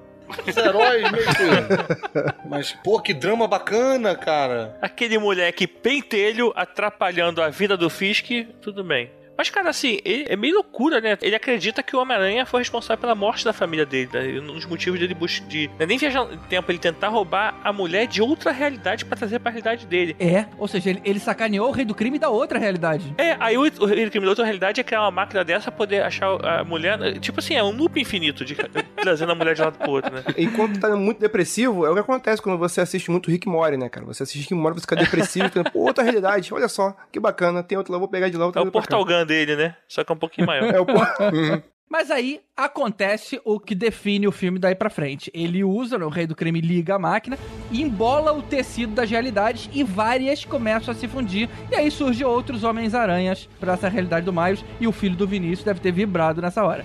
Pô, cara, e, e- e foi sensacional porque, assim, nesse começo ele tava começando a se esgotar, porque é muita história, né? Ele tem dois anos e nove meses. Aí tava começando a cansar de ver pouco aranha, né? Aí quando brotou aquele monte de aranha na Batcaverna, que eu não entendi, aí foi outro É, tem uma- né? Ele tem uma Batcaverna, cara. A Bate-Caverna-Aranha. É, a Aranha Caverna. Aranha, É, aranha verna. aí, caraca, é, quando juntou todas essas metáforas de vagina, caverna, aranha, tudo ele adorou, ele. ele- ele- aí ele vibrou. Mas Vinícius, lembra aí quem são os, os Homens-Aranhas que vieram pra cá? Pô, tem o Aranha Peter Parker, que não é exatamente Peter Parker, né? Porque tem outro Peter Parker, muito Peter Parker. O O- Peter Parker que morreu é o Chris Pine. Não, Se ele é o Peter Parker, como é que ele é o Chris só, Pine? Olha É. só. Não o sabia. Peter Parker gordinho é o Jake Johnson. O Lourinho. Ele é o Peter Parker ou o Chris Pine?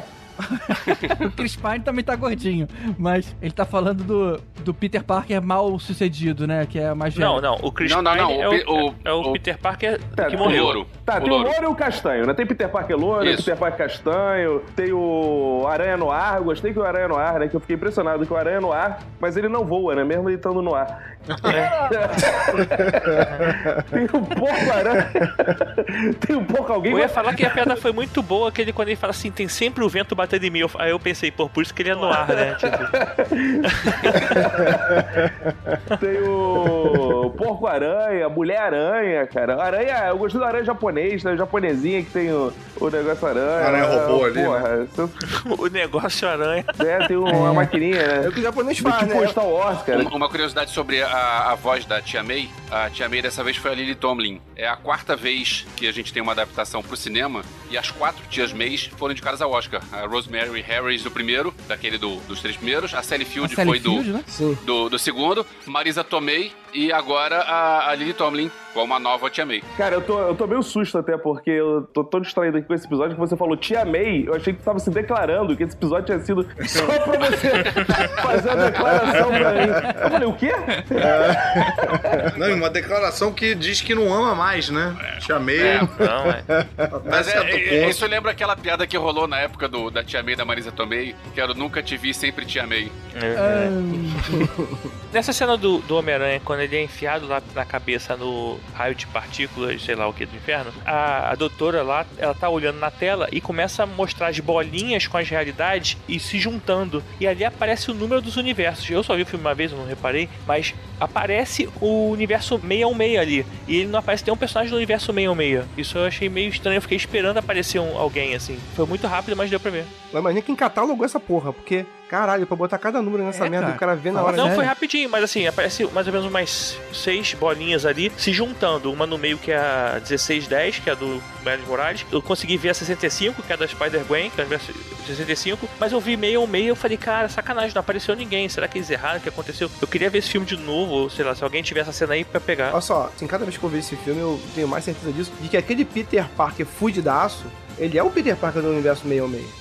É. Porque ele é de, de todos, ué, eu acho que deixa muito bem claro no filme isso no decorrer do filme. E se alguém discordar, me fale, por favor. Porque ele é o mais velho, ele é o mais antigo, ele é o mais velho, ele é o que viveu mais coisa e a vida dele é o que deu mais merda. Mas ele fica chorando em casa de bunda pra cima? Cara, achei aquilo meio muito quadrinho, cara.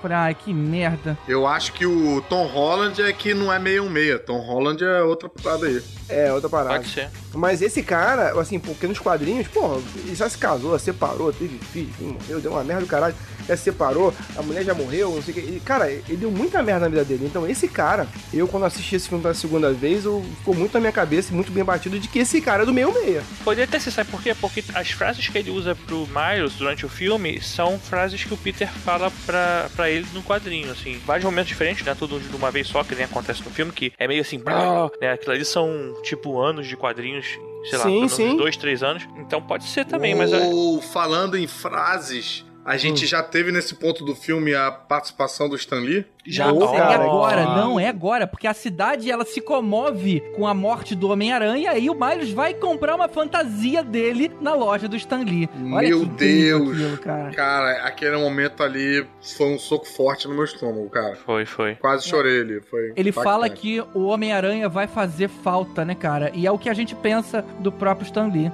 E ele tava vivo nessa época, se eu não me engano. Acho que até que foi ele que dublou. Sim, é a voz Ele dele. fez, né? ele fez as frases, Ah, ele fez a frase. E arremata com uma piadinha, né? De, dizendo que não vai pagar fiado e tal. Então, pô, É. foi. Não, e um, um bagulho muito maneiro, assim, e o cara encerra, assim, em, em vida dele, a, a última frase dele, ainda encerra falando, cara, qualquer um pode ser Homem-Aranha. Qualquer um. Porra, velho, é, é, é de arrepiar, cara. É de arrepiar É de realmente. arrepiar. É o último ensinamento dele. O que é o herói que ele mais tinha carinho e, o- e a última participação dele em vida desses filmes ele foi falando que, pô, qualquer um pode ser Homem-Aranha, qualquer um pode vestir a máscara, cara. Maneiro. Mas vamos acelerar um pouquinho. Eles vão agora. O Miles Morales treina é, os lançadores, fica naquele sobe e desce de escada. Ele quebra o. Muito o- bom aquilo, ri pra caralho. Aquilo é muito bom. Nossa, que timing foda de comédia. aquilo ali. Ele faz merda pra caralho, né, cara? É, Adolescente, esse né? foi muito bom. Mas aí ele vai com o Peter lá pra aquele complexo. Ao E aí sim, Tibério, eles, eles conhecem a Doutor Octopus. Eu tomei um susto nessa hora. Não, não Porra! imaginava. Brother, eu fiquei muito bolado. Porque É. ela tinha aparecido na escola Na dele, falando de multiverso e tal. Aí quando Sim. ela aparece, eu falei, ah, legal, vai ser, vai ser a doutora Louquinha. E ela é toda descolada, né, cara? É. Achei maneiro o visual, de- como desenharam ela. Caraca, quando começa a aparecer ali os tentáculos, e o tentáculo não é, é um tentáculo meio inflável, né? Meio borracha, é Meio de diferente. silicone, né? Meu Isso. Deus É, do é. céu, achei genial. Caruso, você viu quem, quem dublou ela? Quem? Catherine Han. Que é quem mesmo? Eu procurei depois, mas não reconheci. Catherine cara. Han devia ser o Spider-Pig? É Han? Não, Han. Ca- a Catherine Han, ela faz, esse, faz, faz comédia junto com, com a galera que você gosta. Tinha certeza que eu conhecia aquela voz dela, mas não, não reconhecia. Eu botei o cast todo no, no coisa e não reconhecia. Bom, anyway, eles fogem do complexo e aí a gente vê a, a Gwen Stacy, a Mulher-Aranha, pela primeira vez. E achei engraçado até que o Miles pergunta pro Peter: Peraí, mas quantas aranhas existem? Aí ele faz aquela frasinha que eu fiz na introdução: Ah, vai lá na, perguntar na Comic Con. Achei muito bom. Pô, o que mais tem na Comic Con é a gente fantasia de Homem-Aranha, né? Cara, agora eu vou falar uma parada. Podia fazer um outro filme desse da Spider-Gwen, que dá um filme também, cara. Cara, É, concordo. Gostei É- é muito, muito legal. dela. Gostei muito do personagem. Ela não, não pareceu muito dela, não falou dela, mas o que acontece? é Que ela fala que também perdeu alguém, né? Que ela fala que perdeu o Peter Parker dela também. É. É porque nesse universo ela é casada com o Peter Parker e o Peter Parker morre. E o Peter Parker, ele é o. é o lagarto, né? No universo dela. Esse é o Largarto. E tem um detalhe no quadrinho, assim, nos quadrinhos da, da Ghost Spider, que é nos quadrinhos é da Ghost Spider. Ah, que agora é Ghost Woman- Spider. Começou como Spider-Gwen e agora virou Ghost Spider. É, porque na verdade isso entregava pra caralho, né? Como é que tem uma identidade É. secreta você tem o seu sobrenome? No... É verdade. ok, eu vou botar Gwen aqui no Google. Olha essa mina aqui, ó. Eu Aí achei que acontece- ser Spider-Ghost ao invés de Ghost Spider. Spider-Gwen e Spider-Ghost. É, pode mais ser. sentido. Aí acontece, mas nos quadrinhos especificamente tem um lance muito, assim, bizarro, que quando o Peter Parker morre nos braços dela, é, o Peter Parker é era o lagarto, ele tem uma batalha com o Peter Parker lagarto, só que o Peter Parker morre e a última palavra, frase que ele, na morte, que ele diz pra ela, fala assim, pô, eu queria ser especial como você. E morre. Porra. É, é muito pesado, cara. É- Antes ele fala, no céu tem pão. Mas aí o- o- no quadrinho, recentemente, ele, quando ela tem nessa. Que assim, Spider-Verse no quadrinho tem toda hora, né? Isso aí, juntar os, os Web Warriors, qual seja lá o nome que eles dão, tem, acontece pra caceta. E aí, numa dessas vindas e indas da Spider-Gwen aqui pro universo do, do 616, ela tem um relacionamento com o Miles Morales, aí chega a rolar um. um troca de salivas e tudo mais. E eu achei que talvez fosse acontecer no filme, não, né? Só que não, não rolou. É, Ainda bem que o, não, o né, pai cara? Michael tá Bendis... muito- Eu também acho que não tinha espaço pra O isso. pai ali, Michael Bendis falou no Twitter dele que tem uma, tem uma capa que é o, é o Miles Morales beijando a Spider-Gwen. Ele tweetou isso, falando assim: meu filho de 8 anos acabou de entrar no meu escritório com essa revista na mão, falando: Excuse me?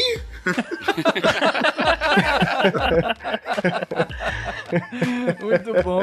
E aí, a próxima cena é aquele, aquilo que o Vinícius já lembrou agora há pouco, né? Eles vão lá pra casa da tia May e a gente vê a Batcaverna do Peter. Cara, aí tem aranha-moto, aranha-móvel. Tem um aranha tem móvel, o cara. Spider-Bug. Eu gritava no cinema e a menina ficava na hora falando: quê? Quê? Quê? E tem aquelas roupas diferentes nos pods, né? Que ele deve ter comprado Tem. na mesma loja que o Homem de Ferro comprou os dele também, né? Porque é igualzinho. Tem uma roupa do que rolou nos quadrinhos uma- um, um pouco tempo, que era o Homem-Aranha furtivo, que era meio homenageando Tron, que tem umas faixas, assim, a roupa toda preta com umas faixas verdes. E tem É o- o, uniforme do PS4 ali.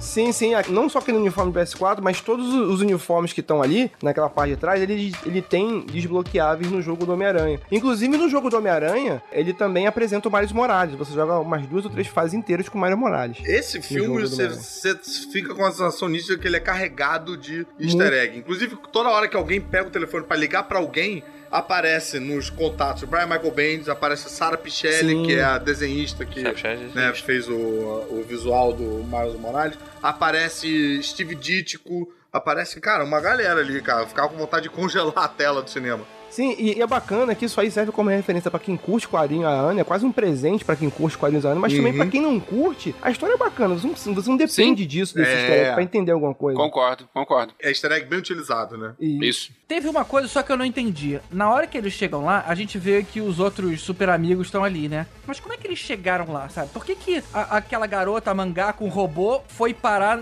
ali na casa da tia May? A tia May fala. Todos eles tiveram a mesma ideia. É, todos eles tiveram a mesma ideia, vendo aqui. Como é que eles conheciam a tia May? Porque a, a outra lá é do ano 3145. O Porco-Aranha não era o Peter Parker, ele era outra coisa. Não É, tem mas como é porque ligar. tem, tem a versão, todos eles têm a versão da tia May de alguma maneira, né? Exatamente, exatamente. É, no- nos seus universos, né? Então, cara, quando os caras. Quando morre o Peter Parker, eles sabem que a tia May é um. Sempre tem uma tia May. É um Alfred. Exato. Se não a tia May, eles foram buscar o próprio Peter Parker. Qual o endereço do Peter Parker? Chega na lista telefônica, procura e achava e encontrava lá, entendeu? Calma aí, calma aí, calma aí. Deixa eu fazer uma reflexão. Então vocês estão dizendo. Peraí, Vinícius, estamos conversando aqui, cara.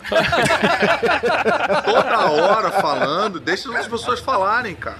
Vinícius, tamo junto. Ele faz isso comigo também. É bullying. Eu fui pego com uma frase que é o seguinte: todos os universos têm Tia May, então só não existe o Aranha Verso sem Tia May? Como é que é? Todo mundo se ama, cara. Não tem essa. O- Aí o, o, o Vinícius achou, achou um negócio, ó. Então tudo depende da Tia May. Se não existe É. Tia May, não existe Aranha Verso. É. Tinha que ter Não, né? trilha do Los Hermanos, né?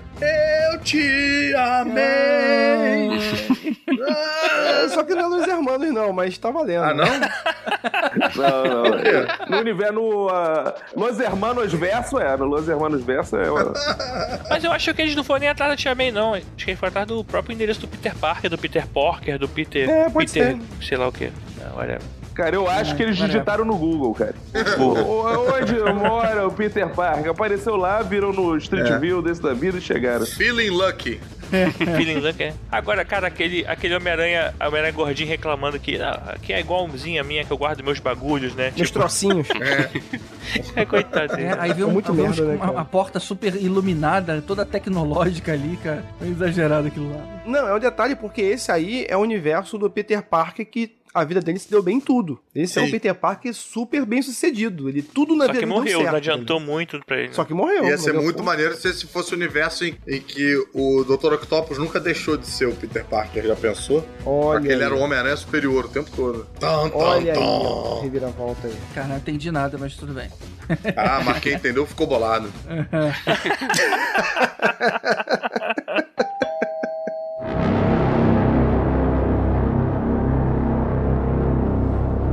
Forward, então, tem uma nova reunião na casa da Tia May e aí os capangas aparecem, cara. Só que nessa hora, o nego deu uma exagerada numa Tia May porradeira. Aí não, né, cara? Deixa quebrar ela sair da sala e deixar os caras brigarem. Agora ela, com o taco de beisebol, velhinha, batendo nos caras, foi meio Ah, over. não, mas a Tia May do 616 é, é outra, outra vibe. É, eu não duvido, É não. mesmo, cara. Só falta dizer que ela tem poder também. Ela não é aquela velhinha frágil do 616. Ela é, ela é um pouco mais nova e tal. Ela. Ela é tipo a Desi Gonçalves, sabe?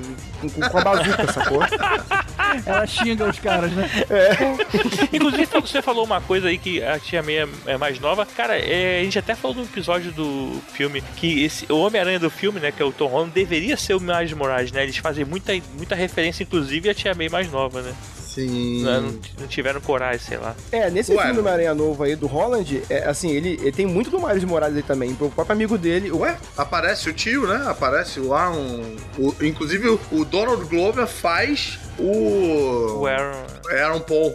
Faz o tio. É. Comprando armas. Sim, sim. Na verdade, aquele amigo dele da escola é o amigo dele Gordinho. lá, do Mais Morales, que eles não colocaram, que eles colocaram no desenho, assim, na animação É meio solto, lotado, assim, pra, né? não, pra não chocar muito, pra não criar muita é, coisa, confusão. Muita coisa ao mesmo tempo pra poder se botar sendo o amigo dele lá, amigo dele que fala pra cacete, conta a identidade secreta dele pros outros. Ô Elvis, você sabe Oi. quem é a Zoe Kravitz, que faz a voz da Mary Jane? Ela é filha do Lenny Kravitz? Filha do Lenny Kravitz. Olha aí, cara. ela tem uma voz Caraca, muito particular, cara. Eu achei que eu cheguei a achar que era Emma Stone uma hora. A, a Mariana vendo comigo também. É a filha, filha do Lenny Kravitz com a Elisa Bonnet. Pô, ela manda bem no voice acting. Ela fez outros filmes? Cara, ela fez. Eu lembro dela em filmes, filmes de, adolesc- de distopia adolescente. Deixa eu ver. Ela tava no Divergente, ela tava no Depois da Terra, o que não é ah, uma. lembrei uma dela no. Divergente. Ela manda bem em Divergente. Ela tá no X-Men Primeira Classe, Mad Max, o Mad Max novo. O, Aí, a é série, boa, a- a, é série que o. GG recomendou, o Big Little Lies. Massa. Bom, vamos pra conclusão dessa cena, que é a hora que o capanga lá, o gatuno, ele persegue o Miles e, e na hora que vai matar ele, o Miles tira a máscara e revela quem é, cara. E o mais legal é que o tio recua. Podia falar, ah, cara, moleque, dane Aham. meu patrão tá me olhando. Mas não, cara, ele sai e aí toma um tiro, porque o rei que mandou ele, ele matar o cara e ele não quis terminar o serviço. Aquela hora eu achei que quem ia dar o tiro era o pai dele, cara. Fiquei boladaço. É verdade, cara. Porra, ia ser muito foda, É, eu mas muito também deprê também, né, cara? É, muito né? deprê também. Caraca, bicho, ia ser muito Mas drama. seria foda se o cara desse o tiro. Agora, uma coisa que me chamou a atenção nessa cena, é que o cara é boladaço, dá porrada em todo mundo, aí o cara dá um tiro à distância com a arma pequena, o cara morre assim. Porra, eu esperava um- uma É, bazuca. ele, ele deixou um buraco na armadura atrás, cara. Porra, cara, é...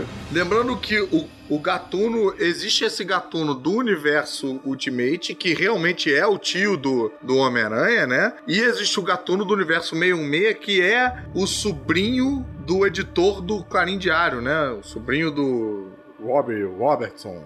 Então é um personagem re- recorrente. É o astronauta? Não, não, não. Esse é o sobrinho do dono, né? Esse é o filho do dono. O filho do Joshua Dr. Jameson é o astronauta, que em algumas versões que, que vira lobisomem, em algumas versões é quem traz o simbionte pra cá, pro, pro planeta Terra. Mas tô falando do filho do, do editor, cara, do Robert. Tá. Filho não, sobrinho do editor. Não lembro de do personagem. Robertson. Aquele escurinho que ele ficava lá no jornal também, né? Eu lembro dele. O bonzinho, né? Porque Isso, o, que era o. JJ Jameson é tipo linha dura, malvado e tal, e o, e o Robertson é, ajudava o Peter Parker e tal. Mas o Gatuno nesse, nessa animação eu achei muito foda, cara, o personagem. Muito foda. Assim, eu achei, eu achei muito, legal, muito cara. foda. Até Porra, dá pra ver um filme só dele, direto, cara. É, dá pra ver um filme só dele, tranquilo, velho. Eu, eu Pô, vendo aquele gatuno, eu falei, caralho, como é que não deu certo o filme do Spawn, cara?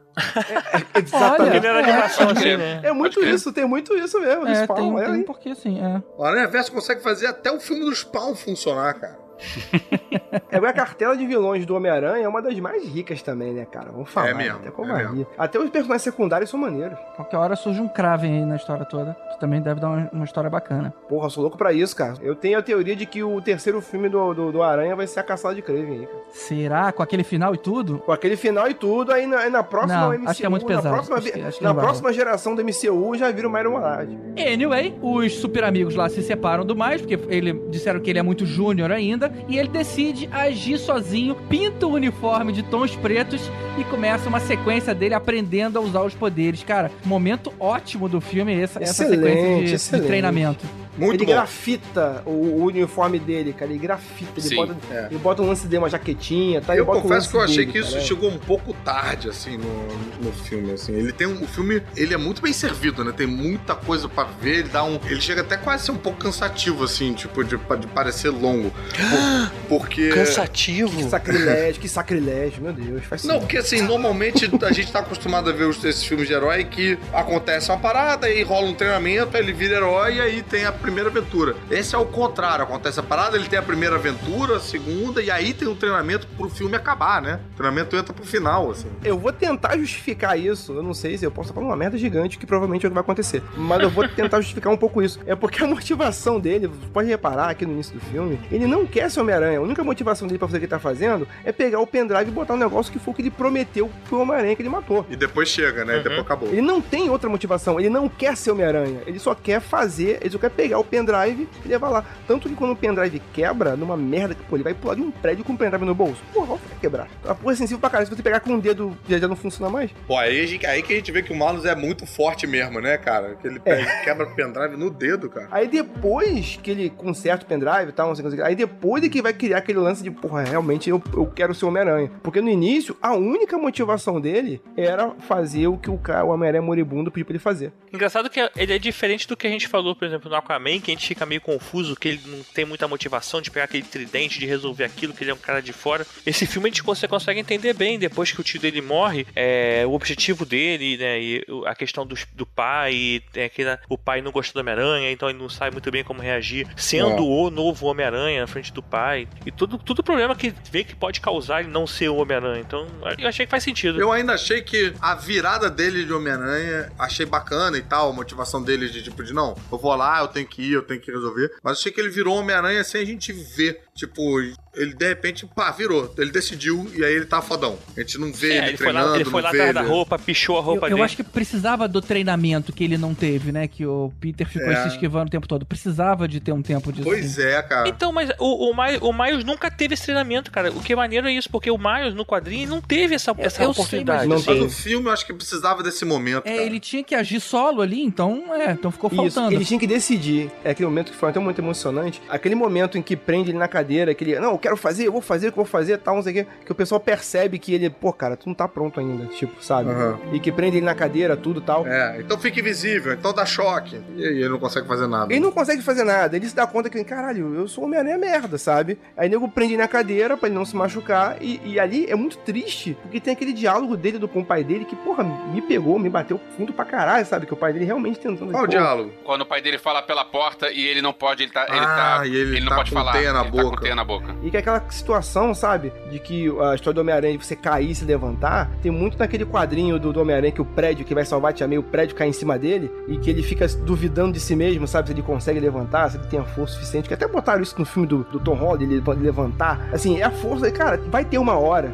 e que ninguém vai poder fazer por você. Vai ter uma hora que você tem que mostrar quem você é. Ele tinha que decidir ou você é ou você não é. E o lance do Homem-Aranha, eu- eu vejo muito isso. Assim, você tem que decidir ser Homem-Aranha. Ah, mas como que eu vou fazer? Não sei. Você tem que dar teu jeito, cara. Aham, Tem que ter atitude, né? Tem que Eu ter. tenho que ter atitude, entendeu? Então ali foi que eu, e mexeu muito comigo essa parte, justamente nessa, questão. Chegou uma hora, ah, mas o que eu preciso fazer? Não sei. Você tem que ser, né? Mas tem que tentar, é. E enquanto isso, enquanto tá tendo esse treinamento, o rei do crime vai ligar de novo a máquina de mesclar os universos e tem a cena. Gente, rapidinho. Se esse fosse o nome, ia ser muito, muito foda. Máquina de misturar os universos. Ia ser muito sensacional se fosse esse nome. Liquidifica verso. Liquidifica verso. Muito bom, muito bom. Mas, cara, a Gwen xinga o rei do crime de porco sem vergonha. Aí o porco aranha, ei, eu esqueceu que eu tô aqui? I'm right here. Cara, essa foi a melhor piada Muito do filme bom. pra mim. Não, Muito cara, bom. a minha escadinha continua sendo melhor. Aliás, você falou do Rei do Crime. aí, Como é que a gente chegou a falar lá da história dele querer pegar uma Vanessa e um filho de outro universo? Outra coisa que eu achei interessante é que isso é explicitado sem ser didático, né? Você se toca que é isso que ele quer nas entrelinhas, assim. Mas ele não Sim, fala, sim. tipo, eu É, preciso fala. ligar a máquina para pegar a minha mulher, não sei o quê. Não, isso tem ali aquela sequência de imagens e tal, mas, cara, Não é expositivo, né? Toda essa batalha, essa cena da, dentro lá do gerador de partículas, sei lá o que, da máquina de misturar universos, eu achei que ia ter um, um, um ataque que nem tipo a galera do Pokémon, assim, que era muita imagem, muita cor piscando. O bicho falei, fudeu, agora que eu saí, saindo aqui tremendo. Cara, eu ficava esperando alguma criança cair no chão babando, sabe? Trebos. Muito louco. Porra, foi sinistro, mas foi maneiro, foi, foi sinistro Na mesmo. batalha, você já tem uma série de referências. Por exemplo, tem uma que eu realmente me emocionei muito, porque assim, e quando a Gwen tá caindo no buraco negro lá, e o cara, ele faz aquele movimento de salvar a Gwen Stacy, que no universo real mesmo, assim, meio meio, é, um verdade. que o Homem-Aranha é quando a Gwen Stacy morre, que é justamente quando ele joga a teia, ele não consegue, ele pega a Quebra Gwen, o mas a Gwen baixa a cabeça e morre. Isso, ele faz o mesmo movimento, mas dessa vez ele consegue salvar, sabe? Assim, a, toda aquela batalha tem uma série de referências pra quem não conhece. E fora isso, cara, a batalha é muito, muito, muito bacana, cara, muito bacana. Sabe uma- referência que eu achei interessante? É a- que eu lembro disso acontecer nos quadrinhos. São aquelas bolas pretas de energia. Quando a máquina é ligada, né? E, e começa aquela energia se concentrar ali no meio, junta um monte de círculo Sim. preto pra representar um poder que é muito concentrado. Exatamente, E que eu exatamente. via isso. É, era como representava-se isso nos quadrinhos, né, na época que É. eu lia. Nos quadrinhos eles chamavam isso de Kirby Dots, que o Jack Kirby usava esse efeito. Tipo, ele fazia é, essas bolas e tal, não sei o que, pra é, parecer poder intenso. É. É, na verdade é tipo um buraco, um buraco negro, né? É, o poder do Doutor Estranho representava muito assim também. Também. Se tem uma cena que eu reclamaria desse filme, assim, que eu posso fazer minha crítica, que eu não falei nada mal até agora, é que eu achei que, por exemplo, os outros é, aranhas ficaram meio de lado nessa cena, assim. ó. Não sei, acho que queria mais ver, assim, é, utilidade pra eles É. no filme, sabe? Sei Não, lá. mas teve uma hora que cada um lutou com o seu coach. Tipo, o Porco-Aranha lutando que nem Tiny Toons, que eu não gostei dessa cena. Ele dando a, a- a- a marreta pra ele. É, ainda manda um pupo por hoje é só, pessoal. E cabe no seu bolso. Caramba! Cara, bigorna cai muito bom. É, gente, como esse filme é bom, cara. E alguém fala, ele fala assim, por hoje é só, pessoal, alguém fala, você pode usar isso, né? Tipo, É, isso, isso é de outro desenho, não pode dar um problema, não, cara? é, caraca, Não, bicho. Mas eu entendo o que o Tibério tá falando no sentido de que, cara, eu veria facilmente um filme inteiro de cada um daqueles aranhas ali, cara. É o tipo da parada O filme que eu não sei, mas uma sériezinha. é, né? num extra. DVD, né? Que nem teve aquele Animatrix, merecia pelo menos meia Isso, hora de cada um, assim. É. Porra. O Homem-Aranha no ar nos quadrinhos é uma merda, cara. É chato pra caralho. É? O conceito visual é interessante tal. Tem dois volumes, eu tentei os dois volumes e, bicho, nenhum dos dois prestam. O do filme é foda. Não, então, mas sabe onde é legal? O, o Spider-Verse, no quadrinho do Spider-Verse que junta, eu acho que foi o, o segundo, que é que tem um cara que tenta matar todos os aranhas de todas as realidades pra uma aranha gigante com meio, sei lá, que até tem uma referência Ah, no, é, no quadrinho pós-crédito. Isso, é. É o Morlon. Sabe quando fica passando um monte de teia assim na tela, antes Sei. do, do, do terceiro pós-crédito? Ali meio que lembra isso, não sei se é uma referência já a um próximo filme futuro. Mas essa série, ele tá bem legal, porque ele é um, um Homem-Aranha que usa arma, que dá tiro, sabe? Então Sim. dá uma, uma quebrada sinistra assim no quadrinho. Cara, e o soco triplo em cima da Doutora Octopus? Olha que maneiro, cara. Um empurrou o Cara, outro, que depois bacana. puxou. Cada um foi dando um soco logo depois, cara. Pô, muito legal. Eles funcionando como um só, cara. Muito bacana, muito É. bacana. Uma parada maneira, a gente tava falando aqui das, das origens de cada um. Uma origem que não foi explorada, ele não explica muito no filme, do Porco-Aranha, mas no quadrinho do Porco-Aranha, eu, eu não li isso na época, eu fui, eu fui catar o quadrinho. E é tão bizarro, é tão bizarro, que a história do Porco-Aranha é o seguinte, é que na verdade ele era uma aranha chamada Peter, e, no universo que ele vive é, são, são seres antropomórficos. É tipo, ele, ele É. vivia no universo da Peppa Pig, sabe? Tipo assim, É, então a, a tia May era uma porca, que era May Porker, Ah. aí a tia May faz uma parada de uma máquina lá, não sei o quê, e ela morde a aranha. Aí a aranha vira um porco-aranha, na verdade. Na verdade, o Peter era, era aranha. Tem um detalhe do Peter Parker que aparece ele no, no universo dele comendo um cachorro quente. E eu fiquei querendo saber o que, que tem dentro daquele cachorro quente. De que, que é o feita aquela salsicha? É vegano, é vegano. Deve ter pessoas. pessoas moídas, né? É Tipo. feito de Soylent Green. Caramba, é um porco canibal ali. Meu Deus.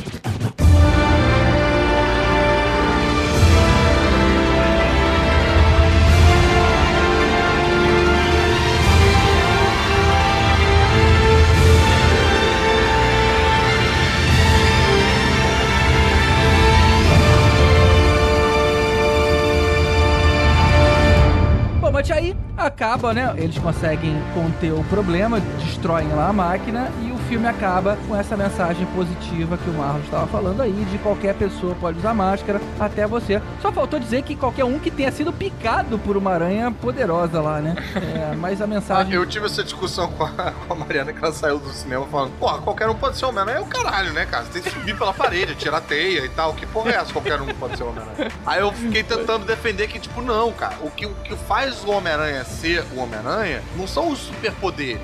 É a vontade de fazer o bem, de ajudar o outro, de entender ah, que com grandes poderes vem grandes responsabilidades. Porque, assim, poder por poder, o Dr. Octopus tem poder, o, o Escorpião tem poder. Você, com poderes, você pode acabar virando um super vilão. Tá aí o GG que não deixa a gente mentir, entendeu?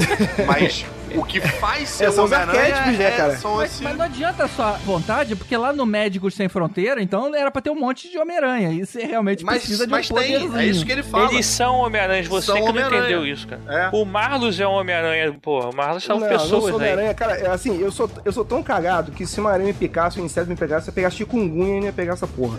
Entendeu? aí, aí, tipo... Chikungunya-verse. E, e detalhe, se eu fosse ficar com uma aranha, tu sabe que quando pica aranha, quem se for é teu tio. Então, porra, fudeu. Então, já é. É, você fica benzão, mas o seu tio tá com os dias contados. É, já sabe. Eu fui picado por uma aranha radioativa, doutor, eu vou morrer? Eu falei assim, não, você tá bem, tô vendo aqui seus exames, agora o seu, seu tio tem três meses de vida. Rapidinho, essa-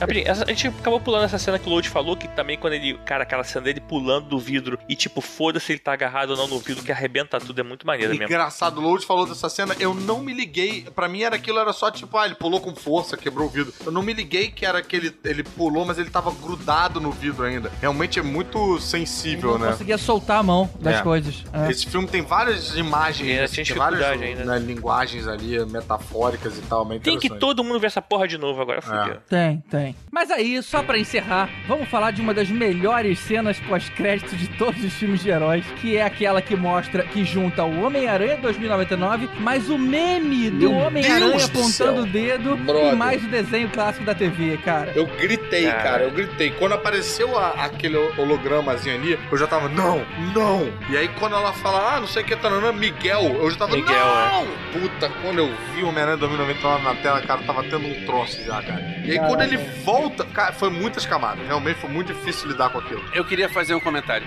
Vinícius, e aí? Eu também não entendi nada dessa cena. Eu achei ok. Eu só gostei dessa cena quando eu vi dublado a segunda vez, porque a voz é do Felipe Maia, eu conheço o dublador. E olha lá que legal, eu reconheci a voz. O resto, É, eu ia falar isso agora que o, o Miguel Rara é o Paul Dameron, que é o. o, o nome dele mesmo, o, o ator? é o Oscar Isaac. Eu acho muito bacana que vocês não deixam o Vinícius falar, nem quando vocês fazem pergunta pro Vinícius. Não, deixa. Eu tô sofrendo um dos maiores nerd explaining da história.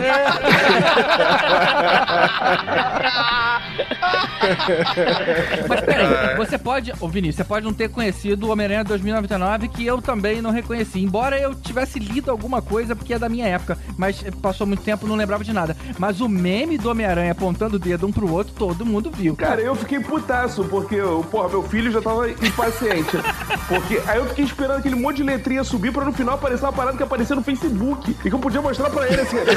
Aí, caralho. Eu esperei pra isso. Que a minha tia, se bobear, compartilha essa porra. E ainda teve o desenho clássico da TV, né, cara? Pô, sensacional com a musiquinha lá que o, que o Elvis tocou pra gente. Mas o bacana é que, cara, a gente tem todas as versões de Homem-Aranha, realmente, né? Tem Spider-Gwen, Spider-Man, Spider-Ham e no final tem o Spider-Meme apontando o dedo no todo. Não, eu acho muito engraçado. E que do lado, os policiais estavam assim. Não, eu, você, você, não, você apontou primeiro. Aí os caras, meu Deus, quem apontou primeiro? Eu não sei. Aí o Jonah Jameson. né? Se importa, né? E parece que o Jonah primeiro? Jameson ali era o. Era o Stan Lee, cara. Não, mentira. Eu acho que o Stan Lee fez o Jonah Jameson do desenho. Morreu. A voz em português era a mesma do desenho, da, da- que passou na época. A voz era a mesma. Eu acho que o Stan Lee fez o Jonah Jameson do desenho da década de 60. E tem uma história, assim, de que o Jonah Jameson, acho que o Gordico também que me contou isso, que o Jonah Jameson foi criado pra fazer uma piada com o Stan Lee. Era meio pra zoar o Stan Lee, tipo, era uma versão do Stan Lee do Malvadinha, entendeu? E aí, quando ele foi fazer a voz do Jonah Jameson no desenho, fechou o ciclo, né? E aí ele pode ser o Jonah Jameson, ser a imitação dele mesmo. Bacana. Ou pode tudo isso ser uma- o gordinho tentando tirar onda contigo. Pode ser, cara. Eu acredito Pode que ser o. Rodrigo fala, cara. Pode ser também. Mas então, gente, ia ser um grande desperdício não aproveitar o Miles Morales pra não, e não fazer novas aventuras. Mas vocês acham que a gente só vai acompanhar a linha temporal do Miles ou o, o próprio Aranha Verso tem futuro aí nos cinemas? Porque meio que já cada um cumpriu a sua importância O ali, né? Miles ele tem uma história bem legal, mas eu não sei se a história dele funciona é, bem no cinema, porque é uma história assim que conta muitos detalhes é, da vida pessoal, tipo de adolescente no, no colégio. Aí tem a questão de ser ou não super-herói, ter que largar. Aí vem a mãe dele falando que ele tá Que usando sempre foi o drogas. charme do Homem-Aranha. É, então, mas é, no filme eu acho que vai, pode ficar meio cansativo isso. Então, a minha expectativa, e eu acho que vai acontecer, até por essa cena que eu falei das teias vindo em direção à tela, eu acho que eles vão fazer um Spider-Verse seguindo um pouco a série de meio Web Warriors, que também junta a galera toda de novo, mas aí pra enfrentar um inimigo multidimensional, sabe? Exatamente, eu assim. concordo. Eu concordo com isso aí também, cara. Me pareceu foi isso, que o Michael O'Hara é do futuro, então, tipo assim, alguma merda aconteceu um pouco mais pra frente e que ele vai ter que voltar pra, tipo, acertar, sabe? Então ele fala, ó, vamos lá do começo. Aí ele volta lá, o Homem-Aranha. Gente, não sei, cara. O Miles Morales, ele é extremamente carismático, pelo menos nessa obra que a gente acabou de ver. É, você não seguir a história dele é um desperdício. Já conquistou todo mundo. Né, ele segue, mas dentro de um, de um, de um contexto. Acho que o que eu quero dizer é que o personagem principal não vai ser o, Mi- o Miguel O'Hara. Tipo assim, vai continuar sendo o Mario Morales, mas em algum momento o Miguel O'Hara vai chegar ali e vai ter, pô, vamos ter que resolver esse problema. Cara, eu veria qualquer coisa animada por esses caras, bicho. Qualquer coisa, cara. Eu quero ver Garota Esquilo animada por esses caras. Quero ver qualquer É parada, bicho. Eu, eu veria Motoqueiro Fantasma 2099 animado. Vai ser maneiríssimo. Não, não ia, não. Tem que dar a DC pra eles, pra eles animarem, fazerem filme, a porra toda. Tibério, realizei um negócio agora na minha cabeça. Que, assim, é que quando cada um do Homem-Aranha aparece, aparece a, a capa da revista. E quando o Homem-Aranha Coroa aparece, a capa que aparece é a capa da primeira versão do Homem-Aranha da aparição do Homem-Aranha. Então, teoricamente, assim, ele Ah, estaria é. confrontando que aquele é o Homem-Aranha mais antigo, aquele é o Homem-Aranha no universo meio meio. É, faz sentido. Aparece, aparece o númerozinho na tela, então. Isso, que quando, inclusive quando o Miles Morales decide ter os poderes que ele consegue, aparece a capa do primeiro quadrinho dele, que ele aparece. A capa do quadrinho, verdade. E uma coisa que o, o Marlos falou lá atrás é aquela coisa de ter uma versão live action do Miles Morales. Vocês acham que pode ir por aí ou o caminho é o desenho mesmo, que é o que já se consolidou e, e tem essa independência aí da Marvel? Cara, eu acho que o desenho gera muita. Opa, opa, opa, opa. Desculpa aqui rapidinho, informação que acabou de chegar. Realmente, o Jonah Jonah Jameson da Terra 67 é feito pelo Stan Lee. O que fica lá falando, tipo. Tá apontando. sei Rapaz, esse, esse grupo do WhatsApp aí é, é foda mesmo, hein? É, não, aí foi o Google mesmo, foi mal. Opa, eu recebi aqui, recebi aqui, vem dormir. Ah, não, é a minha esposa, foi mal. É. Eu acho que foi engano, cara. Não sei se ela mandou isso pra você, não. Opa. É.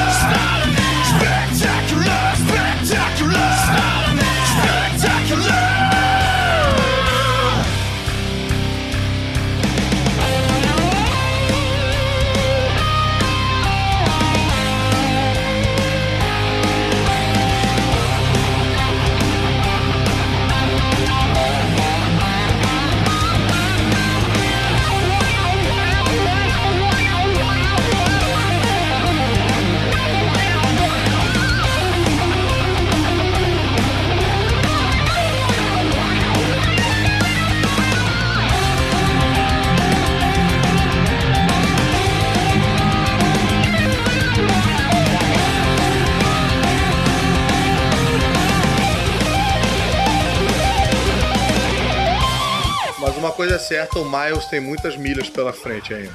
Boa! Tem muito caminhar. Obrigado. Boa, boa. Obrigado. Foi um trocadilho bilíngue. É boa.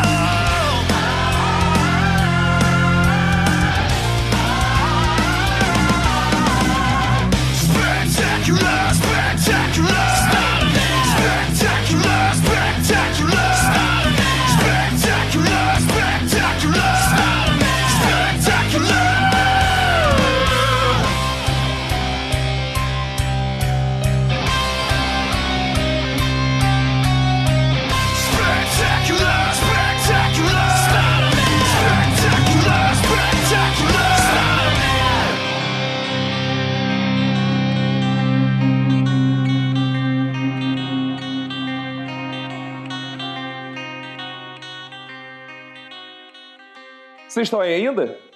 Pessoal, vocês desligaram?